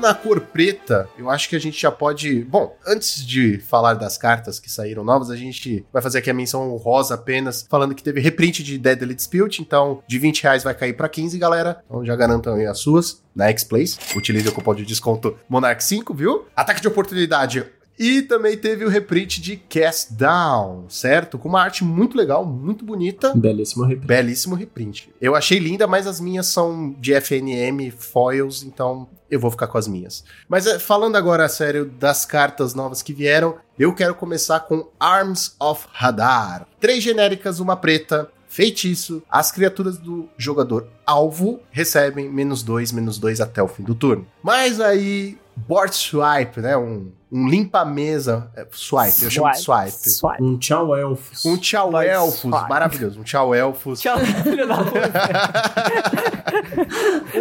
Da Vai, elfos aí. Muito mais eficaz por ser menos dois, menos dois, mas com o pequeno problema de ser quatro manas, né? Eu, eu acho isso um pequeno empecilho, mas eu já estive errado. Foram poucas vezes, mas eu já estive errado. A única vez que eu achei que eu tava errado foi quando eu pensei É, estar professor errado. Girafales, isso Não, aí. que eu errei. É, Nossa, errei, ainda mas errou. Tudo bem, tudo Puta bem. que pariu, burrão. Vocês concordam comigo tipo, ela é uma carta muito boa, muito forte pro Pauper, mas esses quatro manas feitiço me deixa meio com o pé atrás, assim. Não tô dizendo que é ruim, mas que podia ser melhor, né? A gente sempre fala, pode ser melhor. Ah, eu gostei, cara. Eu Gostei dessa carta. Até pra questão do arquétipo do preto, né, cara? Era uma carta que, que agrada, né? É um tipo de board swipe mesmo que, que é necessário ter no Pauper, ter no formato. Eu, eu gostei. Custo 4, ou seja, ela é pesadinha, mas mono, monoblecão da vida produz mana, dá com pau. ou não, entendeu? ou não. É, é, ou você floda ou você zica, né? Não tem meio termo, né? Então, a do que você vai estar tá flodado, ele, ela pode te ajudar a ter uma sobrevida para você comprar mais terreno, entendeu?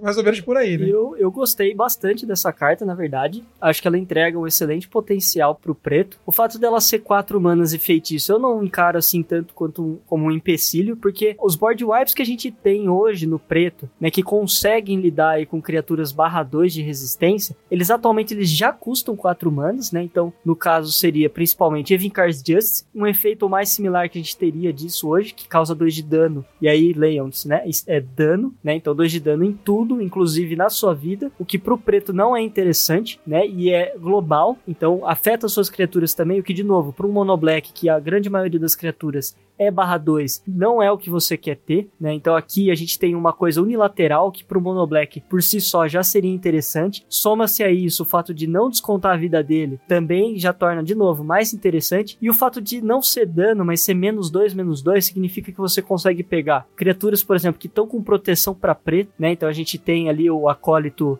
obsidiana, né, o preto, que dá proteção, tanto para ele quanto para as outras, né, o, as próprias cartas do heróico ali, eventualmente, pode estar com alguma proteção para preto. Você pega, por exemplo, criaturas que regenera, regeneram, né, que é, por exemplo, uma River Boa da vida, né, que tem aquela habilidade de regenerar. Você consegue matar ela com menos 2, menos 2. E você também pega criaturas indestrutíveis. Também tira ali o menos 2, menos 2 e mata ela. Então, essa carta é muito interessante por conta disso. Não bastasse todas essa, essas vantagens que eu vejo, né? Ela também pode servir, por exemplo, para você, não exatamente como um combat trick, porque não vai ser em efeito surpresa, né? Mas você pode, por exemplo, usar ela pro cara, se ele for querer te bloquear, vai ser completamente desfavorável para ele, porque ele tomou um menos dois, menos dois só nas criaturas dele. Então você ainda tem mais esse espectro. Eu vejo essa carta jogando no Mono Black, consigo ver ela jogando, por exemplo, num BW Pestilência, onde você tem Pestilência já de custo 4, só que a diferença é que com 4 manos você já vai estar lidando ali com, com as criaturas, né, dando menos 2, menos dois para tudo naquele mesmo turno. Consigo ver até, eventualmente, num Jund Cascata, embora a gente tenha canonada, a gente não sabe, né, é, essa questão de,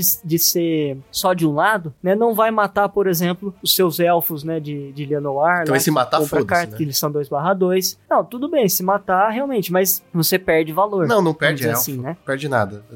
Nunca se perde nada quando um elfo morre. Eu acho que o fato de ser unilateral nesse deck também pode ser que, sei lá, faça alguma coisa, né? É uma carta legal pra cascatar, enfim. É, eu, eu acho que ela. No Commander ela não vai ver muito jogo, né? Porque exatamente por focar um alvo só, né? Ela me lembra muito outra carta no Commander. Eu tô tentando lembrar o nome, mas eu não consigo lembrar, cara. Eu, eu lembro da arte, que é um, é um crocodilo meio que. Language. Language, isso mesmo. Que é quatro manas Language, também, só que é. é. pra todo mundo, né? E é. Eu não lembro agora se é menos. É menos, Menos quatro, quatro, menos, menos quatro. quatro. né? Menos 4, menos A hora 4. que eu li ela, eu falei, é Language, velho. Mas é focar, né? É a. Como é que chama aquela remoção preta, que é 4 manas, que é tipo. Que é tipo a branca, que tem uma versão branca também, que destrói todos É, eles. danação. É, tipo danação pra pobre, Exato, tá ligado? exato. A danação de Foda. Não, porque a danação é global também, pega. É, depende muito, porque, por exemplo, danação não destrói coisa indestrutível, né? No Commander tem muita coisa indestrutível, então o Language acaba levando, às vezes, mais coisa do que a própria danação. É Sim. sim. É só efeito de comparação. Mas sim, sim, totalmente. Agora, tem uma carta aqui que eu achei interessante que chama Mold Folk. Uma genérica, uma preta, uma criatura fungo guerreiro, lifelink, com uma habilidade com um nome que eu não tô conseguindo ler aqui, Mold Harvest. Harvest. Isso, Mold muito Harvest. professor Linguiça, que é um linguiça. Você Limbiça. Linguiça. Você paga uma genérica, sacrifica uma outra criatura ou artefato. Ah, tem o seu artefato aqui, certo? E Ei, você Wizards, coloca. tem que artefato. É, Eu não sei. Tem 200 mil coleções Saco. T2 ou não Ah, que já estão aí, demônio. ó, falando de artefato. Eu não sei o que Meu tá Deus, acontecendo. velho. Faz um ano que eu só Sai, escuto a palavra demônio. artefato nessa porra Mano, vai ser o ano do artefato, sério. Vai ser um ano miserável do Vai, artefato. esse Tá um ano, saco. esse ano tá difícil. Não, o ano passado já foi, esse ano tá sendo É porque é novo, a e pandemia assim vamos. 2.0. Primeiro foi gripe e agora são máquinas, entendeu? Bom, você sacrifica uma criatura ou artefato e coloca mais um, mais um no, no bichinho aqui, no Mold Folk. Cara, ele é tipo um Atog mega nerfado, mas interessante. O fato dele ter lifelink eu achei muito legal, tá ligado? Mas, assim, mais uma vez, é uma carta que interage com artefatos, tem muito potencial. Vejo eu. Por uma mana só o sacrifício, né? Ele realmente vale a pena. E, e, assim, é uma arte fantástica, pessoal. Eu pirei na Essa arte. arte me, me lembra as artes antigas de Magic, tá ligado? Sim, é muito é foda. muito bom o flavor. O flavor desse que tá é incrível, velho. Não, não, o flavor que eu digo assim, o, o todo, Ah, tá. sabe? O arranjo da carta, tipo assim, o que ela faz, a arte. Não, ela, ela é muito Nossa, incrível. É, o, te- é, o texto em si é ok, mas tô dizendo, a, a- toda, o desenho da carta é Design, chama é, é. design. O design, é, isso foi Não, o flavor, porra, não, o design. é, é. Eu falei o quê? O- Não, tava falando, com, tava falando com o Juan, cara. Não, eu falei errado. Caraca, mas tá trocação de tapa aqui, né, hoje, tá maravilhoso. Tá Baldur's Gate mesmo, os caras se estapeando de espada Tô aqui. tendo que ficar desviando aqui e tal. Mas, cara, é, um- é uma carta muito forte e tem muita chance de jogar no Affinity. Não tô falando que ela é um Atog, nossa, que incrível. Mas você bate com ela, sacrifica seus artefatos sobressalentes ali e ganha uma vida. Cara, ela parece muito forte, cara. É- é- é, eu, que- eu queria ver, eu queria ver essa carta jogando, Lucão. Queria ver ela em jogo. Cara, se ela não jogar no Affinity, ela vai jogar naquele. Ela vai jogar. Naquele. Aristocratas. Exato, no aristocrata joga. Ela vai jogar, essa carta vai jogar, cara. E no Affinity ela tem grande potencial mesmo. A gente, só a gente lembrar, né, que atualmente grande parte das versões de Affinity elas já são hackers, né? Então, de novo, você já tem uma presença do preto bastante forte. Segundo ponto, né, a gente tem essa interação não só de criaturas, mas de artefatos. Então, você sacrifica uma estrela, você sacrifica um Coral Spring, você vai comprar uma carta pondo marcador nela. E aí um terceiro ponto muito interessante é o lifelink, que a gente sabe que uma partida é um pouco complicada, né, que agora com Reckoner's Bargain também melhorou um pouco pro Affinity, mas é justamente contra a Burn, né? Então o lifelink dela aqui entrega de novo o potencial de melhorar a match, né, dessas matches pro baralho aí. E aquilo, se a gente tem hoje, né, munitions. A gente, se a gente tem makeshift munitions hoje no, no Affinity, eu olho pra essa carta e vejo uma, uma munitions no formato de criatura. O downgrade disso é que, né, você não vai. O downside, na verdade, né, é que você não vai conseguir causar o dano direto. Você vai pôr o marcador numa criatura que pode morrer, né, pra daí você bater com ela, esse dano. Enfim. Mas aí é um, um outro. É uma outra função, né? Ela vai cumprir uma outra função dentro do deck. E o fato de ser preta não morre pra isso no Fault. Filha da puta, Wizards. Caralho. Meu Deus, ela lançou um Atog 2.0. 1.5. É um Tog bem É, nerfado, não, não, é um 1.5. Esse aí é, É bem 1.5, lidável, né? é bem lidável. Não, mas cara, ela vai ver jogo e vai ser muito foda. É, vai ver jogo. É uma carta muito bonita, eu gostei Não, eu bastante pegaria só pela arte, carta. cara. Eu Só pela arte, só pela exatamente. Gostei bastante. É, eu queria só fazer uns comentários aqui mais relacionados à arte, né? Que o preto tem umas artes que vale a pena a gente dar uma olhada. Eu queria chamar a atenção para Guild Swan Prow- Prowler, né? Que ela é uma Tiefling Rogue Assassin. A arte é muito legal. Não tô dizendo que ela vai, vai ver jogo no Pauper, mas eu queria só chamar a atenção para a arte. A Grace Led também, que é uma criatura 4/1, que é um Frog Horror. Cara, ela é muito linda. Então, assim, essas cartas preto pra mim são incríveis, cara. Eu tinha vontade de tê-las, assim, só Pra pôr na pasta. Só pra, cole- pra colecionar, Porque cara. fica pra bonita pasta na mesmo, cara. pasta. É, inclusive tem uma que é a Foils Attached agora, que eles estão falando, né, viu? Que tá bem, é background e tal, mas eles estão separando muito. Eles estão fazendo algumas edições, assim, com flavor e um frame da carta todo diferente, assim. Isso é bem legal, cara. E- Ah, eu tô achando legal, cara. Falando em arte, tem um anão bárbaro aqui, que é o Vicious Battle Rager. Ele tá todo armadão, com dois machados correndo atrás de um sapinho, velho. Sacanagem. É duro, tá? É duro. A vida, a vida do, do anão não é mole, não, cara. É isso, cara. Um abraço aí pra nossa turma do Val aí. Puxando rapidinho aqui o, o- de novo, né, o ciclo dos anciões, né? Eu acho que esse é o dragão que eu mais gostaria de ter, né? Na hora que ele abaixar de preço, porque nesse momento ele já está 33 dólares, né? Que é o, é o dragão de bronze, né? 7 mana 7 6 voar. Quando ele causa dano, role um D20. Quando o fizer, você retorna uma criatura do Grave pro campo de X CMC ou menor, sendo X o resultado. Caraca. Completamente retardado esse efeito. Caralho. Se fosse eu, ia tirar um, um, um. Ah, mas aí se você tirar sempre um, você faz um deckzinho com ele de comandante. E só bichinho pequeno. Ah, ele não é, E só bichinho não é pequeno. lendário. É, ele não pode ser. É, não é lendário. E Cara, isso, que- e o que fato isso, dele, cara? isso Que é uma isso? coisa, inclusive, foi muito bom você ter comentado. O fato dele não ser lendário só faz ele ser mais roubado, porque isso pode trigar com Myriad. Ou seja, se eu tiver com aquele encantamento de Myriad no campo, eu tenho três desse atacando, três desse ativando o efeito Que de D20 isso? e três criaturas voltando do cemitério. Ah, mas três bichos, um barra um não faz nada. Agora, sem pensar o cara tirar Não, mas uma é- 15 Depende. no dado e voltar um, um Eldrazi de 11 manas pro campo. Não, ou de 15 mesmo. É, o Enraku, É que ele é né? banido no comando, né? Mas sim. Ah, Ah, é entendi. detalhe isso. Volta um progênito. Puxando a carta que vocês falaram lá do menos dois, menos dois, né? Eu selecionei aqui duas, dois board wipes que eu gostei bastante do, do preto. Um deles é o Cloud Kill, 6 manas, é um, é um board wipe meio pesado. Mas o efeito dele usa menos X, menos X, né? Que é muito bom no Commander por conta de ter muita criatura indestrutível, né? Então, todas as criaturas ganham menos X, menos X até o final do turno, sendo X o maior CMC dentre os comandantes que você tem, seja no campo ou no Command Zone. Então, por exemplo, se você tiver um comandante de 6 manas, menos 6, menos 6 para tudo. O board wipe mais forte do preto até hoje, na minha opinião, é Toxic Deluge. Né? 4 manas, você paga X de vida e todas as criaturas do campo têm menos X, menos X. Não tem como bater em Toxic Deluge. Querendo ou não, é um board wipe de 30 dólares. É, tá ainda muito caro. Mas é tipo uma versão barata, né, do Toxic Deluge. E o outro que eu usaria, esse eu já usaria mais, na verdade, que é o Blood, Blood Money, né? Ele é 7 manas, é, ele é mais caro ainda do que o outro, né? Mas você recupera muito dessa mana, né? Porque o efeito é destrua todas as criaturas, para cada criatura não toque em destruída desse jeito, você faz um tesouro. Se for 20 criatura embora, Fudeu de vez! O Commander tem umas cartas muito quebradas, né? Cruz, credo, filho. Nossa, a insanidade aqui, cara. A gente no Pauper, não, porque quatro manas é muito bom, dá menos dois, menos dois. E o cara aqui, ah, passa o token pra tudo que morrer nessa porra. é, é, no, no Commander é comum 20, 30 criaturas ir embora no board wipe, né? Imagina. De comum não tem nada, O cara. negócio vai, vai longe, né? Se deixar. Acho que do preto é mais isso mesmo. Eu tinha separado uma de compra também, porque eu achei achei que pode rodar também, né? 4 mana, Sorcery, você compra 3 cartas, perde 3 de vida, né? Estilão preto mesmo.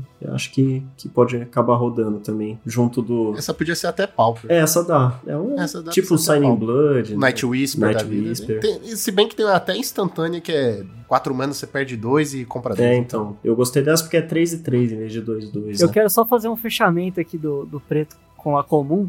Chama Summon Undead. É uma cartinha que eu com certeza vou usar no meu UB Reanimator, porque ela tá no, num custo de 5 manas, uma preta, 4 incolores, que é o mesmo do que a gente já tem, por exemplo, pro Rise Again, né, que é o outro Reanimator além do Exume, né, na cor preta que a gente tem hoje no formato, com a diferença que, né, ela tem um efeito que diz: você pode milar três cartas. Depois você, né, então, retorne uma criatura do seu cemitério pro campo de batalha. Então, qual que é o lance? Essa joga até Commander. Muito bom. Se o cara tem uma relic, por exemplo, e você faz isso pra reanimar, você tem um bicho no cemitério que você vai reanimar. O cara vai ficar naquelas. Se ele não estourar a relic, você vai pôr o bicho que já tá lá. Agora, se ele estoura a relic, você pode fazer um mil de três cartas e achar uma criatura e reanimar essa criatura. Então ele é um reanimator que ele consegue te permitir jogar um pouco melhor em volta dos rates que, que os outros decks vão trazer contra você. Então, essa é uma cartinha que quando eu vi meu olho brilhou. Genial, não tinha pensado nisso. Achei boa, hein? Cartinha muito pra ficar de olho, talvez suba de preço aí, a hora que alguém achar um jeitinho de quebrar. Ah, não. não, não Não quebra. quero nem fudendo. Essa aí não quebra. É que Isso aí assim, é saudável. qualquer coisa que fala, você pode milar X cartas no Commander, acaba alguém acha um jeito de quebrar copiando isso, sabe? Ah, não. Mas aí é Commander, né? A gente tá falando Desculpa, de Magic. Calma. E comandeiro Que é não tem Não, escrúpulo, não né, tem, pô? pior que não tem.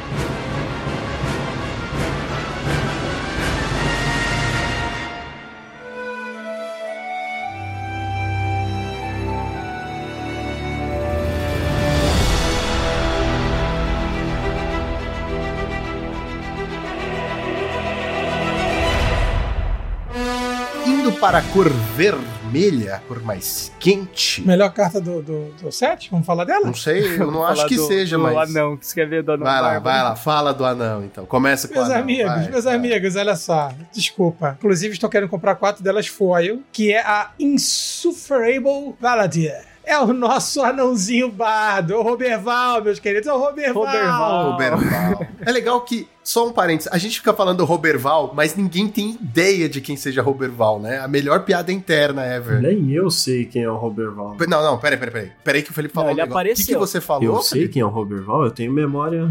Eu, eu tenho a memória de um skin. Ah, tá. Eu achei que você tinha falado o contrário. Não, é que eu tô falando que eu não lembro mesmo. Você não lembra? Você não lembra? Eu tenho a memória de um esquilo. Caraca, Ô, você louco. não lembra do Roberval? Nossa, a gente não vale nada pro Felipe, né? Uma moto, um computador Ah, fodão é do tudo que ele precisa.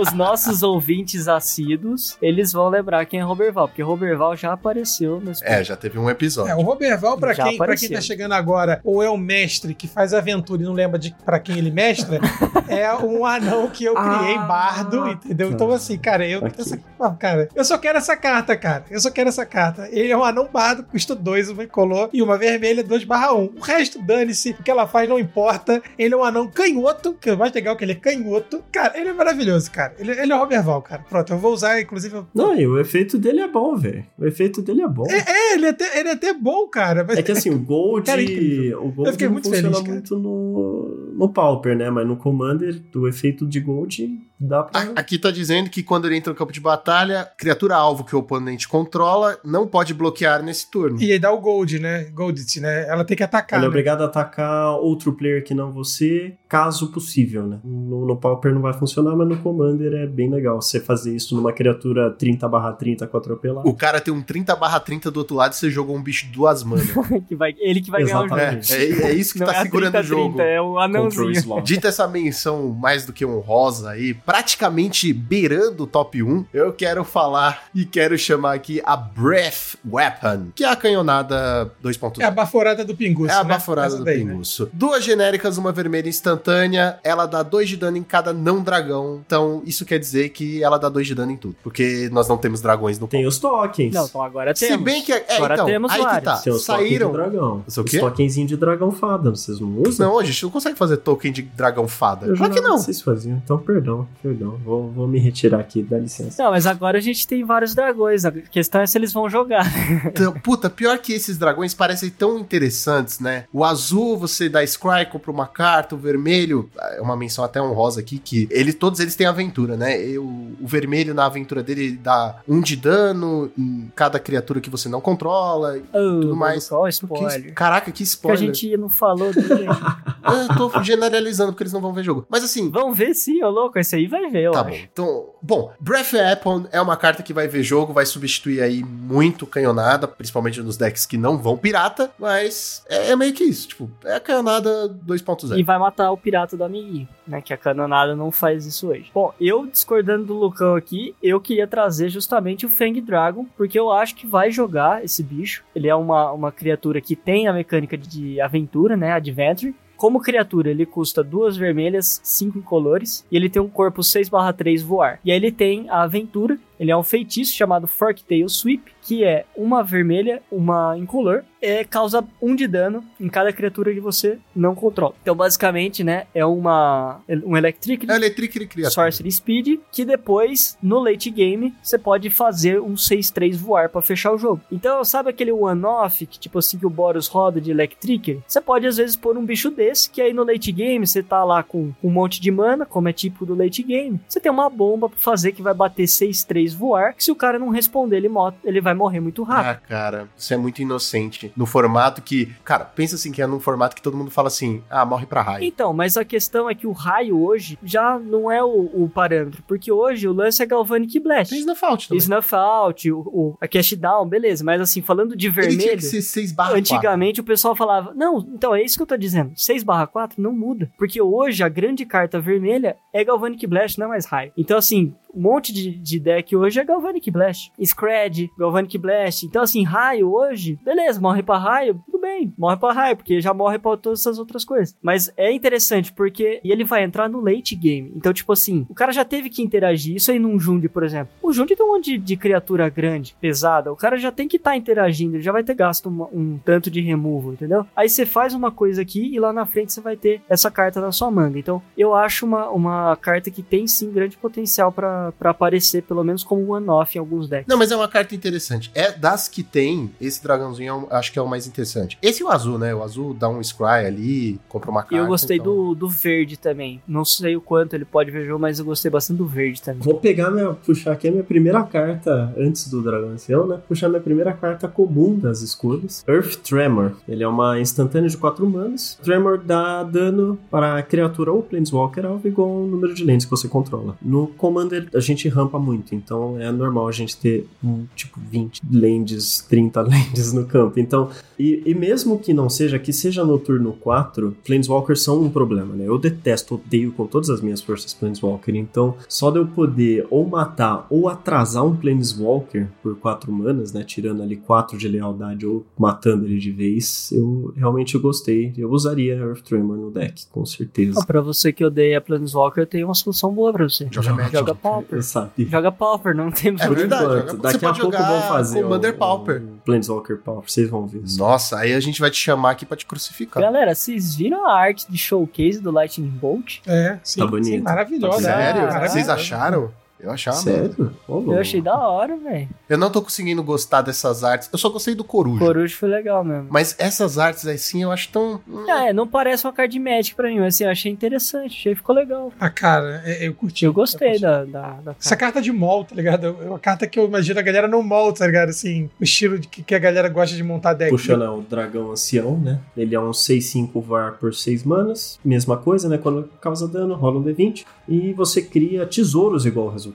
Então, eu acho que ele é um. Se, se não é o mais forte, é o segundo mais forte aí dos dragões. Ele é bem idiota, porque você pode terminar aí com 20 tesouros. E o, o fato deles não entrarem virados, né? Agora a Wizards está fazendo isso pra balancear eles, né? Fazer os tesouros entrarem virados, desde New Capena. Eu acho muito forte isso. Você sair pra mim 2 com 20 manas a mais. Próxima, né? E última vermelha que eu vou trazer é uma das cartas que mais tem sido falada aí no Commander, que o pessoal tá louco por ela. Storm King's Thunder, né? X vermelho, vermelho, vermelho. É uma instantânea. Quando você castar a sua próxima instante ou sorcery, você copia ela X vezes. É uma carta de cópia instantânea completamente idiota, né? O Fork já é uma carta muito forte na nossa no, no, no meio do Commander e isso aí é um Fork com esteroides, bem roubado. O Commander não é pra mim. Power level é muito alto. Os caras faz uma mágica assim, eu falo, "Mas como é que ganha agora? Não ganha. Você sente e chora, já dizia Nino. E eu vou, na verdade, puxar outra aqui, mas não sendo uma carta normal, mas sendo uma carta que, na minha opinião, eu gostaria de montar uma- um deck em cima. O Karlash, Fury of Avernus, né? Ele é uma criatura lendária Tiflin Bárbaro, 5 mana, 5-4. Ele tem a habilidade de escolher um background, então ele não precisa ser necessariamente um, um deck mono-red, né? Dependendo do background que você pegar. Mas o efeito dele que me chamou a atenção, toda vez que você ataca, se a primeira fase de combate seu, você destapa todas as criaturas e você elas ganham first strike até o final do turno e você tem mais uma fase de combate. Basicamente você ataca duas vezes. Então você ataca, já desvirando tudo e daí você ataca mais uma vez. Eu gosto porque ele não é roubado, porque é, mesmo blinkando ele, né, que seria o jeito de você quebrar ele, que nem fazem com outras cartas desse tipo, por ele falar que é o primeiro combate da- do, do turno, né, não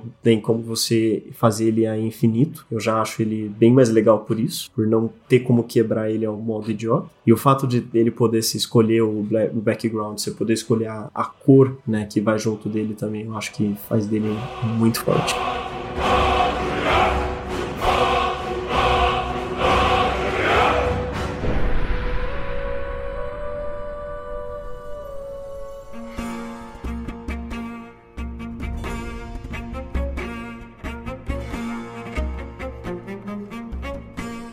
Falando das cartas verdolas, né? As cartas verdes. Pessoalmente, só achei uma carta boa.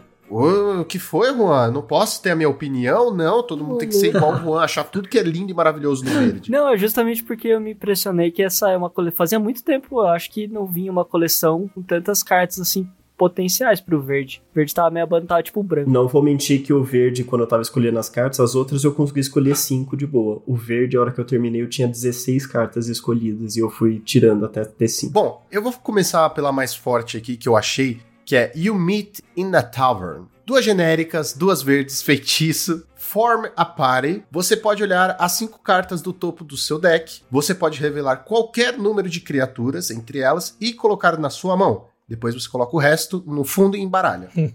É, em o Random Order. É isso, você só coloca no fundo, tá certo. E a outra habilidade que você pode escolher, né, ou uma ou outra, é Star a Brawl. As criaturas que você controla ganham mais dois, mais dois, até o final do turno. Cara, é, o legal, Lucão, dessa, dessa carta é tudo que envolve ela, né, cara? É uma taverna normal, né, cara? Tipo, é duas opções. Você vai juntar um grupo pra começar uma aventura ou começar a porradaria dentro da taverna, cara. Isso é muito legal, cara. É gênio. E tem o bardinho ali, cara. Ah, é muito bom, cara. Me amarrei. Essa carta é muito A gente legal. pode falar o mal o quanto quiser, que D&D não combina com Magic e a gente não entende como é que pode não combinar, que as habilidades são uma bosta, mas o flavor das cartas com as habilidades, elas conseguem, sabe? Como você falou, porra, ou começa uma briga, ou você faz um- uma galera. E é coisa de RPG, isso é muito legal. E todos nós aqui somos beats de RPG. Quer dizer, o Juan é uma mini beat, mas o resto aqui... Puxando esse negócio do flavor aí, uma das que eu escolhi é o You Look Upon the Tarrasque, que é a mesma coisa, você escolhe dois tipos, né? Então tem o Run and Hide, ou seja, você pode fugir e se esconder do Tarrasque, e o efeito é previna todo o dano de combate que seria causado esse turno a você e às criaturas que você controla, ou Gather Your Courage, né? Você vá com coragem, né, pra cima do Tarrasque, né? E daí a, a criatura alvo ganha mais 5 mais 5 indestrutível até o final do turno. Todas as criaturas do seu oponente são obrigadas a bloquear ela, se possível. Que flavor maravilhoso dessa carta. É uma instantânea de 5 manas. Essa é uma carta que eu usaria fácil, fácil, fácil num deck. Mas apesar da gente dizer tudo isso, não redime a Wizards dos erros de fazer D&D e Magic. Não. Eu queria só retomar aqui, porque o pessoal tá, tá tentando escapar de ouvir essa frase. Mas a You Meet na Tavern vai jogar no Elfos. Vai, vai jogar no Elfos. Vai jogar no Vai Elfos. jogar no Elfos. Essa carta é a carta que o Elfos quer. É uma lead da Stampede que serve como win call também pra finalizar o jogo. Fazer aquele monte de bicho 1 barra 1 ali que tá travado inútil porque você não tá com o Timberwatch na mão, É, o porque eles são tá meio elfos complicado. Aí você transforma em tudo nos 3-3. Se você tiver mana suficiente, você faz. Se tiver duas dessas, você faz eles virar um 5-5. Bate pra cima do cara de repente. É incrível. Ela lava, passa e cozinha dentro do Elcio. Essa carta que é, é realmente um grande potencial, inclusive, de fazer surgir aí uma versão monogreen do deck um pouco mais parruda, vamos dizer assim, né? Tirando a- as Melody pra tentar pôr essa daí. Caraca, tiraria a Melody? É possível. Ela pode tanto ir uma substitutiva da lead e manter a melody, quanto simplesmente abandonar a melody e ir pra uma versão igual o pessoal fazia com Indie Way Lead Stampede, agora faz Lead Stampede e ela. É, é, são duas possibilidades. Cada um tem suas, seus prós e contras, vamos dizer assim. Mas é uma cartinha charmosa. Aqui seguindo né, a nossa suposição de cartas boas aí do Vred, quero chamar Dread Linehorn. É uma criatura croba dragão, carta parte muito sinistra, custo 7, 6 incomuns e uma verde. E tem uma habilidade interessante, né? Que é a Scale Deflection. Que você- Na verdade, é aquelas cartinhas que tem né, duas coisinhas. É, ela tem tipo uma é a é a aventura, né? Se eu não me engano, foi em Eldraine, né? O Juan aqui. E aí ela tem uma Instant Adventure que você coloca dois marcadores, dois marcadores mais um mais um, na criatura alvo e desvira ela. Ela ganha Hexproof até o final do turno. Cara, carta boa, hein? Ele é um 7/6. A habilidade da criatura em si é Dread Linehorn não pode ser bloqueada por criaturas com poder 3 ou menos. É aquilo, né? Tem, tipo, ter uma evasão, um corpo gigantesco, evasão por si só, e ainda pode ajudar, tipo, a proteger outra criatura ao mesmo tempo que pumpa, né? Então, é uma carta pra se ficar de olho aí. Não só proteger, né? Mas às vezes você tá ali todo tapado, o cara tá achando que tem um ataque livre, né? Só dela desvirar a criatura também. E eu acho que, que vê. Eu acho que ela ainda vai aparecer, ela ainda vai dar as caras. É que, igual aquele outro dragão vermelho. Ela tem a, a, a chance de, de dar as caras em algum deck, sabe? Esses deck Big Mana consegue, eu acho que, fazer ela. Bom, uma outra cartinha que eu, que eu achei interessante também é a Cloakwood Swarmkeeper. É uma criatura 1/1, uma mana verde, 1/1. É um elfo ranger. E ele tem uma habilidade que toda vez que um ou mais tokens entra no campo de batalha sob seu controle, você pode colocar o marcador mais um mais um nele. Tá? Então, reparem, né, que é tokens, não creature tokens. Então a gente tá falando de qualquer token. É blood token, é token de tesouro, é token de, de criatura, qualquer, qualquer token, tá? Então assim, ele pode até dar surgimento aí a um, a um novo arquétipo, entrar em, em decks aí que já tentam se basear nessa estratégia e ele consegue realmente crescer rapidinho. É, o problema do elfo, a gente até chegou a discutir isso no, no grupo lá, é interessante porque ele é um elfo, o problema é, você só tem a Lisa Lana pra pra fazer essa habilidade. Então assim, uma vez que começou a fazer essa habilidade com uma Lisa Lana, você vai ter um elfo de vanguard, entendeu? Então, meio Não que vai fazer uma não grande é... diferença que vale a pena. É, não vai mudar Justo. muito, assim, sabe? É uma criatura que ela sozinha vai ser morta. Então, o Elfos eu acho E que não é bem a casa dela. Bonita pra caralho. A arte é bonita, né, velho? E é um elfo. e tem mais duas aqui que eu queria puxar pra gente rematar aqui antes do, do Felipe puxar de Commander. Uma delas é a Avenging Hunter, que é um, um dragão ranger que custa uma verde, quatro genéricas, 5 4, então ele tem um corpo bom. Atropelar também, então 5 4 atropelar é de respeito. E quando ele entra no campo, você toma a iniciativa. Tá, então isso aqui também acho que tem potencial aí pra dar as caras em alguns decks. O Ambitious Dragonborn, essa é uma, uma criatura que eu achei interessante trazer porque ela é bem diferente do que a gente tem no formato até hoje. A Ambitious Dragonborn, uma criatura que é três genéricas de uma verde, 0/0, um dragão bárbaro. E aí ele entra no campo de batalha com X marcadores mais um mais um nele, sendo X o maior poder entre as criaturas que você controla e criaturas que estão no seu cemitério. Então aqui você já vem a, a maldade qual que é, né? Vai ter ali uns bichão grandes, você pode jogar os bichos direto no seu cemitério, você joga um, um 8-8 lá no cemitério, e por 4 manas você põe um 8-8 na mesa. Então é interessante também, um, um efeito diferente de qualquer coisa que a gente tem atualmente no formato. Dá pra fazer umas, umas groselhas em volta disso. Puxando o dragão ancião pra terminar o ciclo, né? A mesma coisa dos outros, 7-7 voar por 7 manas. É, quando ele causa dano ao jogador, rola um D20. Você, colo você pode colocar em até duas criaturas que você controla X marcadores mais um mais um, sendo X o resultado. Então, se você tirou 15, você coloca mais 30 de poder no campo, né? Que mais 15 mais 15 para cada criatura, né? Para cada uma de duas criaturas no campo. Ele, ele não é um dos mais fortes, mas dá pra, dá pra brincar com o bichinho aí. Eu acho que dá pra ver jogo nele, sim.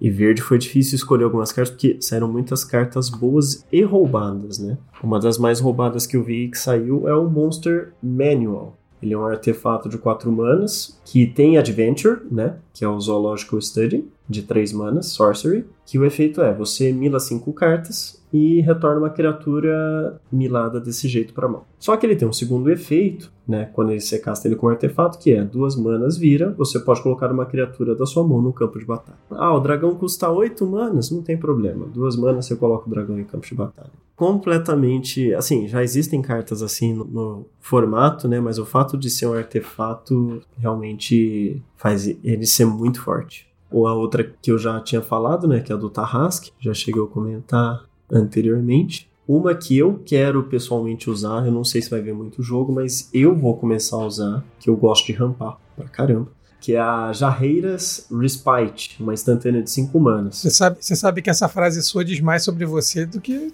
que, sempre, do que a gente sempre. imagina, né? É rampeira. Aquele tipo de jogador Adoro, rampeiro, adoro safado, caraca, que Você procura por X cartas, X lentes básicas no deck, sendo X o número de criaturas que estão atacando você e coloque elas no campo tapadas. Previna todo o dano de combate que seria causado nesse turno. Tá vindo um deck de tokens te atacar, 15 criaturas te atacando. Você paga 5 mana, coloca 15 land no campo e não leva dano no fim. Quase derramei uma lágrima de felicidade quando eu vi essa carta. Tô completamente apaixonado.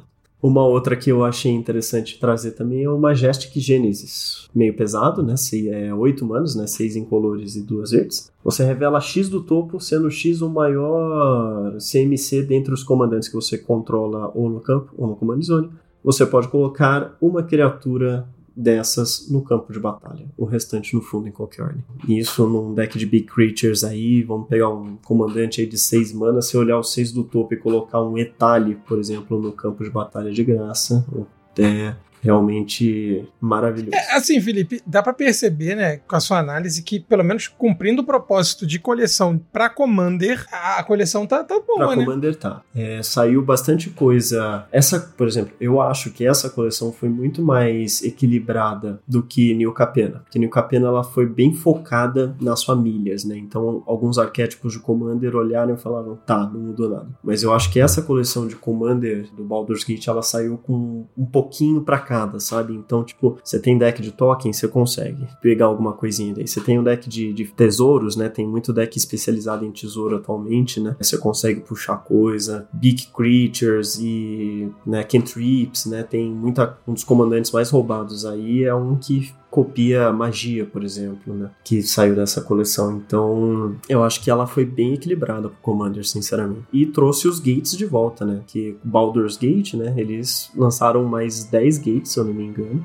E um lendário, né? Nós já vamos falar sobre eles.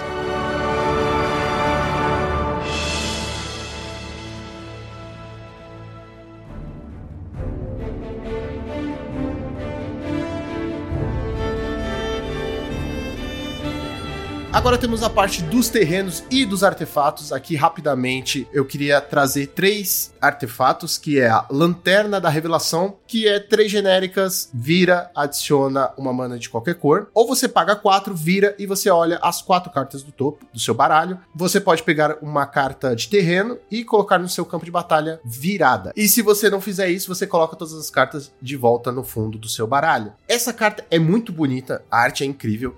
Ela tem um certo potencial pra jogar no Tron, talvez. Eu não sei. Eu fico meio em dúvida porque, assim, puta, chega uma hora que ela só é uma pedra de mana, né? Tudo bem, já fechei o Tron e agora? Eu vou querer continuar cavando de 4 em 4 e jogando minhas mágicas lá pra baixo? Não quero. Então, tipo, é meio termo. Talvez se fosse pra usar, eu usaria uma, tá Eu ligado? acho que, tipo assim, vai ser aquela situação, na verdade, que você vai olhar e jogar as mágicas pra baixo. Mas, tipo assim, você já tá no late game, você já tem, tipo, mana pra caramba, aí no passe você faz ela. Ah, beleza, é um terreno. Você não quer comprar aquele terreno, então você já tira ele da frente, já põe ele no campo, e aí você vai e compra algo que não seja terreno também, não sei. Ela é meio. É, é meio É boa, meio ruim. É meio né? Ela é, é uma carta pato. É, a gente ainda vai ver o que, que vai acontecer com ela. É aquele treco que você olha e fica. Não é nem sim nem. não. Agora a gente também tem a Tocha do Desbravador, que é quatro genéricas, um artefato equipamento. Quando ela entra no campo de batalha, você toma a iniciativa, né? Você take the initiative. Uhum. Todo aquele lance Pega da Undercity, né? isso, exato. Você pau na dianteira.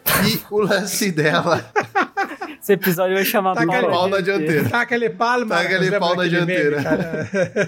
Mas o fato é que ela tem um outro efeito que quando a criatura se torna bloqueada, você dá dois de dano em cada criatura que bloqueou ela. Tem equipar um. O lance é que nosso querido Capitão Brendo, ele disse assim, porra, essa carta é muito forte, porque você loca o combate do oponente e fica fazendo barreira e flicando a tocha. Se vocês lembrarem lá atrás que nós falamos que uma das passagens da iniciativa lá, da Taca ali pau, é drenar 5 de vida. Então a ideia dele era você ficar fazendo isso infinitas vezes pra drenar sempre 5 Nossa de vida. Não tem como prevenir, então. É, exato. Assim, também tem o lance de você olhar 10 cartas e poder pegar um Muldrifter e fazer ele ficar gigante e tudo mais. Mas ele falou desse mini combo. Eu achei interessante, mas. é, não sei até que ponto é É, se, se ele fizer esse combo, ele vai ter que passar por duas Undercity antes de chegar no, no de, de dano, né? Então ele vai praticamente pegar todas as lands do deck, porque a primeira é procure uma land e coloque no campo, né? na mão. Então ele vai trazer todas as lands pra mão e vai encher uma criatura de marcador, né? Porque a segunda é colocar dois marcador mais mais um na criatura alvo. Sim, então, tipo, é forte. Se você parar pra pensar nesse É combo. forte porque aí, de novo, né? Ghost de Flicker interage com não só com criatura, né? Então, putz. É não, você forte. pode fazer no passe. Você locou o combate no seu passe, pá, pá, pá, pá, pá, pá. Você pá. faz três flicker no Rino num turno lá, você gasta sua mana, faz três flicker, pronto. Você tem três turnos pra cuidar do seu. Da sua É Undercity. muito forte mesmo, velho. Realmente é. Tem potencial. Não acho que precise de mais de duas cópias, viu? Eu, às vezes até uma cópia já basta. Não, acho que uma cópia só. é. Porque, mesmo que você jogue no cemitério, seja destruída, conseguiu fazer uma Undercity ali inteira, você já tá Não, bom. é, eu queria só falar mesmo que assim, a, a melhor, o melhor artefato de todos aqui mesmo que a gente recebeu foi Prisma Profético, que veio numa arte nova. cu. Não, então, tá assim, bonita. não, Caraca, porque tá foi bom, né? veio numa arte nova, É, né? é. Porque as outras artes tomaram ban. Exato. Então, e assim, agora essa agora não, a gente usar. tem essa, é, exatamente. Pior que eu não gostei dessa arte, achei meio. É, Eu também Ô, achei bem. Pior que eu levei uma meia hora pra entender que o prisma tava no olho dele. E aqui também trazer como menção honrosa, horrorosa talvez, a estátua premiada e o esquema de Middle-earth, que eu não sei como ele fala. É duas genéricas ambas, só que uma, quando entra no campo de batalha ou vai pro cemitério, colocar no cemitério, você faz uma ficha 1/1 de constructo. A estátua premiada é a mesma coisa, só que você faz, você faz uma ficha de tesouro, né? Elas são, como é que chama? Icon Spling, Icon Spling Uhum. de criatura. É tipo uma Icaro Spring. Isso, é. Spling de criatura e de é, token. Só uma menção honrosa, porque é interessante também, se você quiser inventar uma build aí que você fique flicando elas, também é bem interessante, é bem legal. Eu, eu tenho um, um que, agora falando sério, que me chamou a atenção mesmo, que é o Dire Mimic. É um artefato, custa duas genéricas, e ele tem flash, e ele tem duas habilidades. A primeira é você vira e sacrifica ele pra adicionar uma mana de qualquer cor, ou você pode pagar três genéricas, e ele se torna uma criatura shapeshift 5/5. Então, assim, num Tron Bichão, por exemplo, eu acho que é interessante, né? Você- ele pode ser- tanto ser uma pedra de mana ali, que você pode sacrificar pra corrigir a mana, gerar a verde ali, fazer uma Synth alguma coisa assim. E no late game, ele vai ser. Porque você compra um- uma carta dessa, por exemplo. No late game, ela já não é tão útil. Então aí no late game ela vira, vai virar todo o turno, você vai ter um 5-5 batendo. O fato dela ter flash também. Você pode pagar, tipo, 5 mana, duas, põe ela no campo, três, transforma num 5-5, pum, um bloco 5-5 gigante na sua cara. É bem interessante essa cartinha também, tô de olho nela. E não só isso, não morre pra, como a gente falou, né, raio e nem galvanic, e é um ótimo bloqueador pro Mir Mirzão, né? Então, vendo por esse é, bate ponto, de frente com o Gourmand. Sim, é uma boa carta. é uma E boa aquilo, carta. ah, tomou um snuff out, tomou, sei lá, uma remove, um cast down, alguma coisa assim, beleza. Na maioria dos casos, por exemplo, você vai ganhar 5 de vida ali com o Fangren que você tem do lado ali, sabe? Então, de todos os jeitos, ela é interessante, eu acho. Pro Commander não teve nenhum artefato muito tipo, nossa, vai, vai mudar. Teve. Cara, Caralho, então. Não, eu, eu acho que, pelo que eu olhei assim, são, são artefatos ok, assim, nada que, putz, vai, vai, realmente vê muito jogo. Um que eu talvez veja jogo num deck de Gates é o Navigation, é, Navigation Orb, né? Três manas, duas vira, sacrifica e procura por dois Basic Lands ou Gates, né? E coloca no, no campo. Daí, se for um deck de Gates ali de Maze's End, algo assim, eu acho que roda com certeza. E, mas eu acho que para Commander a, a importância dos artefatos dessa coleção são os reprints, né? Tanto de Basilisk Collar, né? Que é um, um encantamento, um equipamento, né? Tava muito caro. Agora talvez ele diminua um pouco o preço aí, né? Que é uma mana incolor, duas para equipar, a criatura tem Light Link, né? E a Blade of Selves, que é uma carta que, se eu não me engano, nunca teve reprint, ou se teve foi poucas, porque pra vocês terem uma ideia, ela está 12 dólares mesmo com reprint agora. Ela custa duas manas, quatro para equipar, a criatura equipada tem Myriad, né? De novo aí o, o efeito de Myriad, ela é muito forte. Eu acho que esses dois reprints aí vão fazer muito bem pro formato, né? Diminuindo aí o, o custo dando mais chance para as pessoas tirarem booster, talvez. E as artes, né? Saíram todos os diamonds, né? Os diamantes foram reprintados também, artes maravilhosas. Mindstone foi reprintado com uma arte muito bonita. Wayfar's Bubble também foi reprintado, outra carta que é usado bastante no Commander, né? Tava bem caro um tempo atrás e teve dois reprints recentes, diminuiu bem o preço agora também.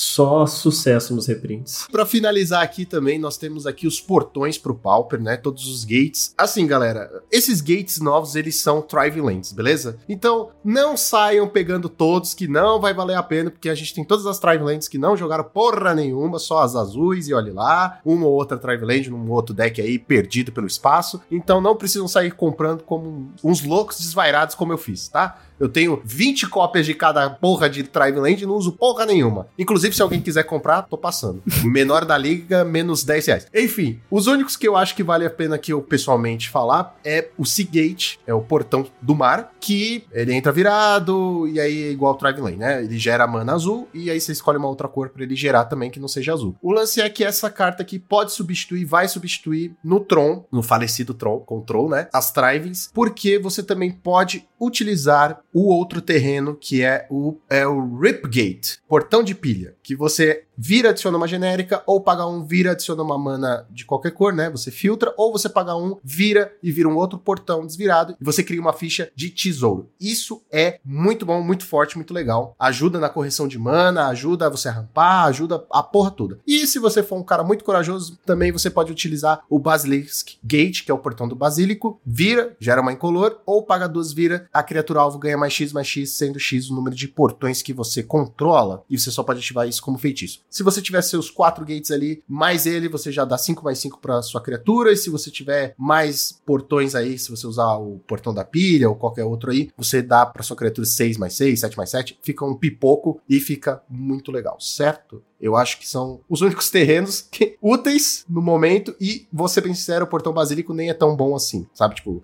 de 0 a 10 ele é, tipo, 7. É, disso tudo, assim, me veio, na verdade, um, um questionamento, assim, muito importante, né? Porque você falou, né? O, o Seagate, né? A gente tá em Baldur's Gate, certo? E aí, assim, o Seagate Oracle é de Zendikar. Então, Baldur's Gate fica em Zendikar? Eu não sei, mas ele acho que se formou em. Ou Zendikar? Não, acho que ele se formou Não, só. não tem nada a ver, Não né? tem porra É. nenhuma a ver. Não deveria ter, né? É, ele tentou fazer uma piada aqui que Flopou. flopou pra caramba. Vamos agora para o nosso top 3 cartas, com o plus de ter top 3 cartas também para o Commander, veja só, olha que legal. Eu vou colocar em terceiro lugar os Gates, né, porque terreno no nosso formato, porra, toda coleção a gente tem que ficar pegando terreno aí, já virou uma rotina, no terreninho novo que sai a gente sempre acaba usando, então todos os Gates ficam juntos em terceiro lugar. Em terceiro lugar, pra mim, vai o Mold Folk. É uma cartinha que eu gostei demais, tudo nela. E ela vai né, naquela estratégia de aristocratas que eu gosto bastante. Então eu vou deixar ela aí como, como meu terceiro lugar. Bom, meu terceiro lugar é para Google of Night, que eu curti demais essa carta, que foi o Lucão que trouxe, né? Equipamento artefato, custo 2. Quando a criatura encantada causa dano de combate a um jogador, ele pode fazer o Scry- Scry 1, né? Você faz o Scry 1 e ainda compra uma carta e tem um custo de equipe 2. Eu me amarrei nessa carta, gostei do showcase dela com cor de papelão. Enfim, pra mim, uma cartinha que merecia ver um joguinho aí, eu gostei bastante. Meu terceiro lugar. Vou usar aqui o, o meu top 3 para falar falar os três comandantes que, na minha opinião de bosta, eu montaria um deck em cima. Então, Caralho, tira toda a credibilidade de ter Meu chamado Deus. lá na frente de especialista, né? Que ótimo. em terceiro lugar, eu usaria o Mirkul, Lord of the Bones. Seu O de quem? Quê? É italiano? Mikul. Mikul. Ô, isso aqui é Friend Family. Ainda ô, bem, que, ainda bem que é no seu, É, né? ainda Ainda bem. bem que é no seu, pô. Isso aqui é graças Friend. Family, Felipe. Antes do seu do que do meu, pô. Tá Ele é quatro manas em colores branco, preto e verde. Enquanto a sua vida for metade ou igual da sua vida inicial, essa criatura tem indestrutível. Só que o detalhe importante é a segunda habilidade dele, que é toda vez que uma criatura, que outra criatura, né, não token que você controla morrer, você exila ela. Caso faça, você cria um token que é uma cópia daquela criatura com o diferencial de que ela é um encantamento e perde todos os outros tipos de carta. Então, fazer um deck aí só de habilidade estática, né, mantendo toda vez que alguém destruir, vai manter ali como, como artefato. E como ele perde todos os outros tipos, aparentemente, se a criatura for lendária, ele perde isso também. Então você consegue fazer cópias de habilidades aí de criaturas lendárias, né? Cópias dos tokens. Dá pra montar um deck bem divertido em cima disso. Em segundo lugar, eu vou trazer aqui a Great Sword of Tyr, a grande espada de Tyr. Pô, cara, é uma carta muito boa, muito versátil. Vejo ela vendo bastante jogo, assim, nos decks heróicos, né? Nesses decks mais, mais agros. Não sei se no Boggles o Juan vai trazer pra gente um dia, né? Depois que ele voltar e sair da geladeira de novo. Mas acho que é uma carta muito boa, então ela fica com o meu segundo lugar. O meu segundo lugar, rapaz, aqui já começa a ficar difícil, hein? Eu confesso que eu fiquei muito entre aquele dragão das presas, que é o Electric bombado depois, e o Artífice Kenko. E eu vou de Artífice tá? Que é aquele que transforma o artefato, os nossos terrenos artefatos numa Kenga. 3-3. Artífice Kenga. Kenguinha. o nosso Kenko Artificer, então aí, pra ficar chique. Vem ele em segundo lugar aí, eu quero ver se esse nosso querido Ensoul Artifact Pauper, ver se, se isso aí surge, o que que vai pra frente, se não vai pra frente. Bom, o meu segundo lugar vai pra uma carta que eu me amarrei nesse, nesse set, que é Your Temple is Under Attack. Aquela instantezinha, custo 3, que tem, né, escolha proteção ou né, strike a deal, né? Faça Ah, um mas o que acordo, né? deal? Você pode escolher Prayer for Protection ou faça um acordo ali, né? Então, é uma carta muito legal, o flavor é legal, pra mim ela é muito forte e é o meu segundo lugar. Falta fé nela, hein? Já tá 2 dólares ela, só pra deixar claro. Antes do programa, tá? Como segundo lugar, eu vou pegar a Hagadraga. Hagadraga. É a Hagatanga Gortegus Boss. Ele é uma criatura lendária humano boar, né? É humano porco. Cada criatura que produza mana, cada dork da vida tem mais dois, mais 10. Toda vez que uma criatura que é mana dork atacar, desvire ela. Ou seja, tem mais dois, mais dois. Toda vez que uma criatura que é- faz mana atacar, você desvira ela. E não acaba aí. Toda vez que você castar uma magia que, no, que tenha sido usada no mínimo 7 manas pra castar, você desvira a criatura alvo. Ela ganha mais 7, mais 7 atropelada até o final do turno. Fudeu de vez! Porra, menor! Caramba, Então, pornográfico fazer um isso aí. deck hein? só de mana dork, só bichinho um de, de uma mana que, que gera um, duas mana que gera um ali e ficar castando coisa. Já existe, é, chama elfos. elfos. Fazer um elfos com esse comandante whatever, e transformar os elfos em 8/8 trample que desvira quando ataca. 8/8 não, né? Porque ele é um, um mais 7, 7 mais 2, 2. Ele vai pra 10, 10, né? Ele vira um 10, 10 com atropelar que quando ataca desvira. Dá pra, dá pra brincar aí com a Hagadraga. Em primeiro lugar, eu vou pôr o Kenkeku Artífice, certo? Porque o que a gente tem de problema aí com a Fint fazendo efeito. Tá, foi Caralho, cara.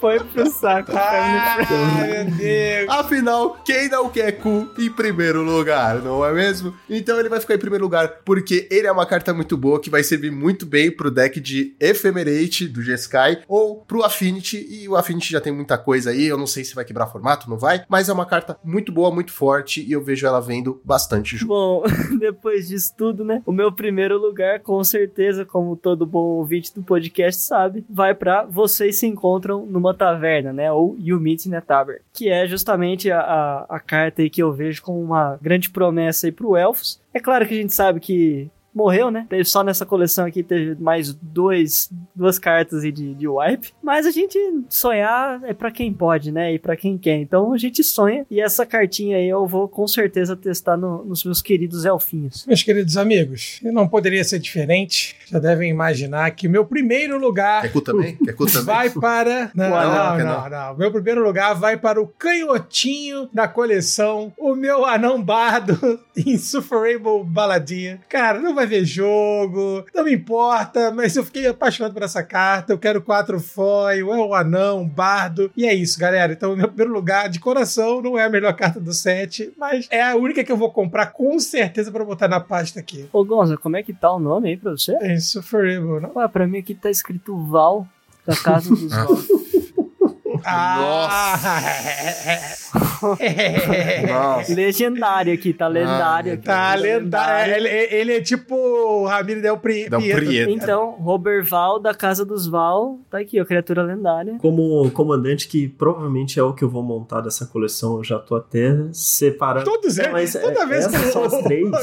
Essas são as três que eu estava de olho, mas essa que eu vou falar agora é a que provavelmente eu vou montar dessas três. É a Nine Fingers Keen. Ela custa uma mana incolor, verde, preto, azul. Uma mana Rogue, 4-4. Ela tem menos e o Ward pague 9 de vida. Ou seja, para dar alvo nela, você tem que pagar 9 de vida. né? Já é uma boa proteção aí, muitas vezes melhor até que, que X-Proof. Mas basicamente o efeito dela é: toda vez que ela causar dano de combate a um jogador, você olha os, é, as 9 cartas do topo do seu deck. Você pode colocar um gate dentre elas no campo de batalha. E caso no momento que você faça isso, você controlar 9 ou mais gates, você coloca o resto na mão. Caso contrário, você manda pro fundo, em qualquer ordem. Então, é um comandante de gate aí. Eu tinha um deck de gate antigamente com Golos, mas desde que ele foi banido, então eu tive que desfazer o deck. Então, com ela aí eu consigo voltar o meu deck de gates. Infelizmente não vai ser cinco cores igual ele, né? Só três cores. Mas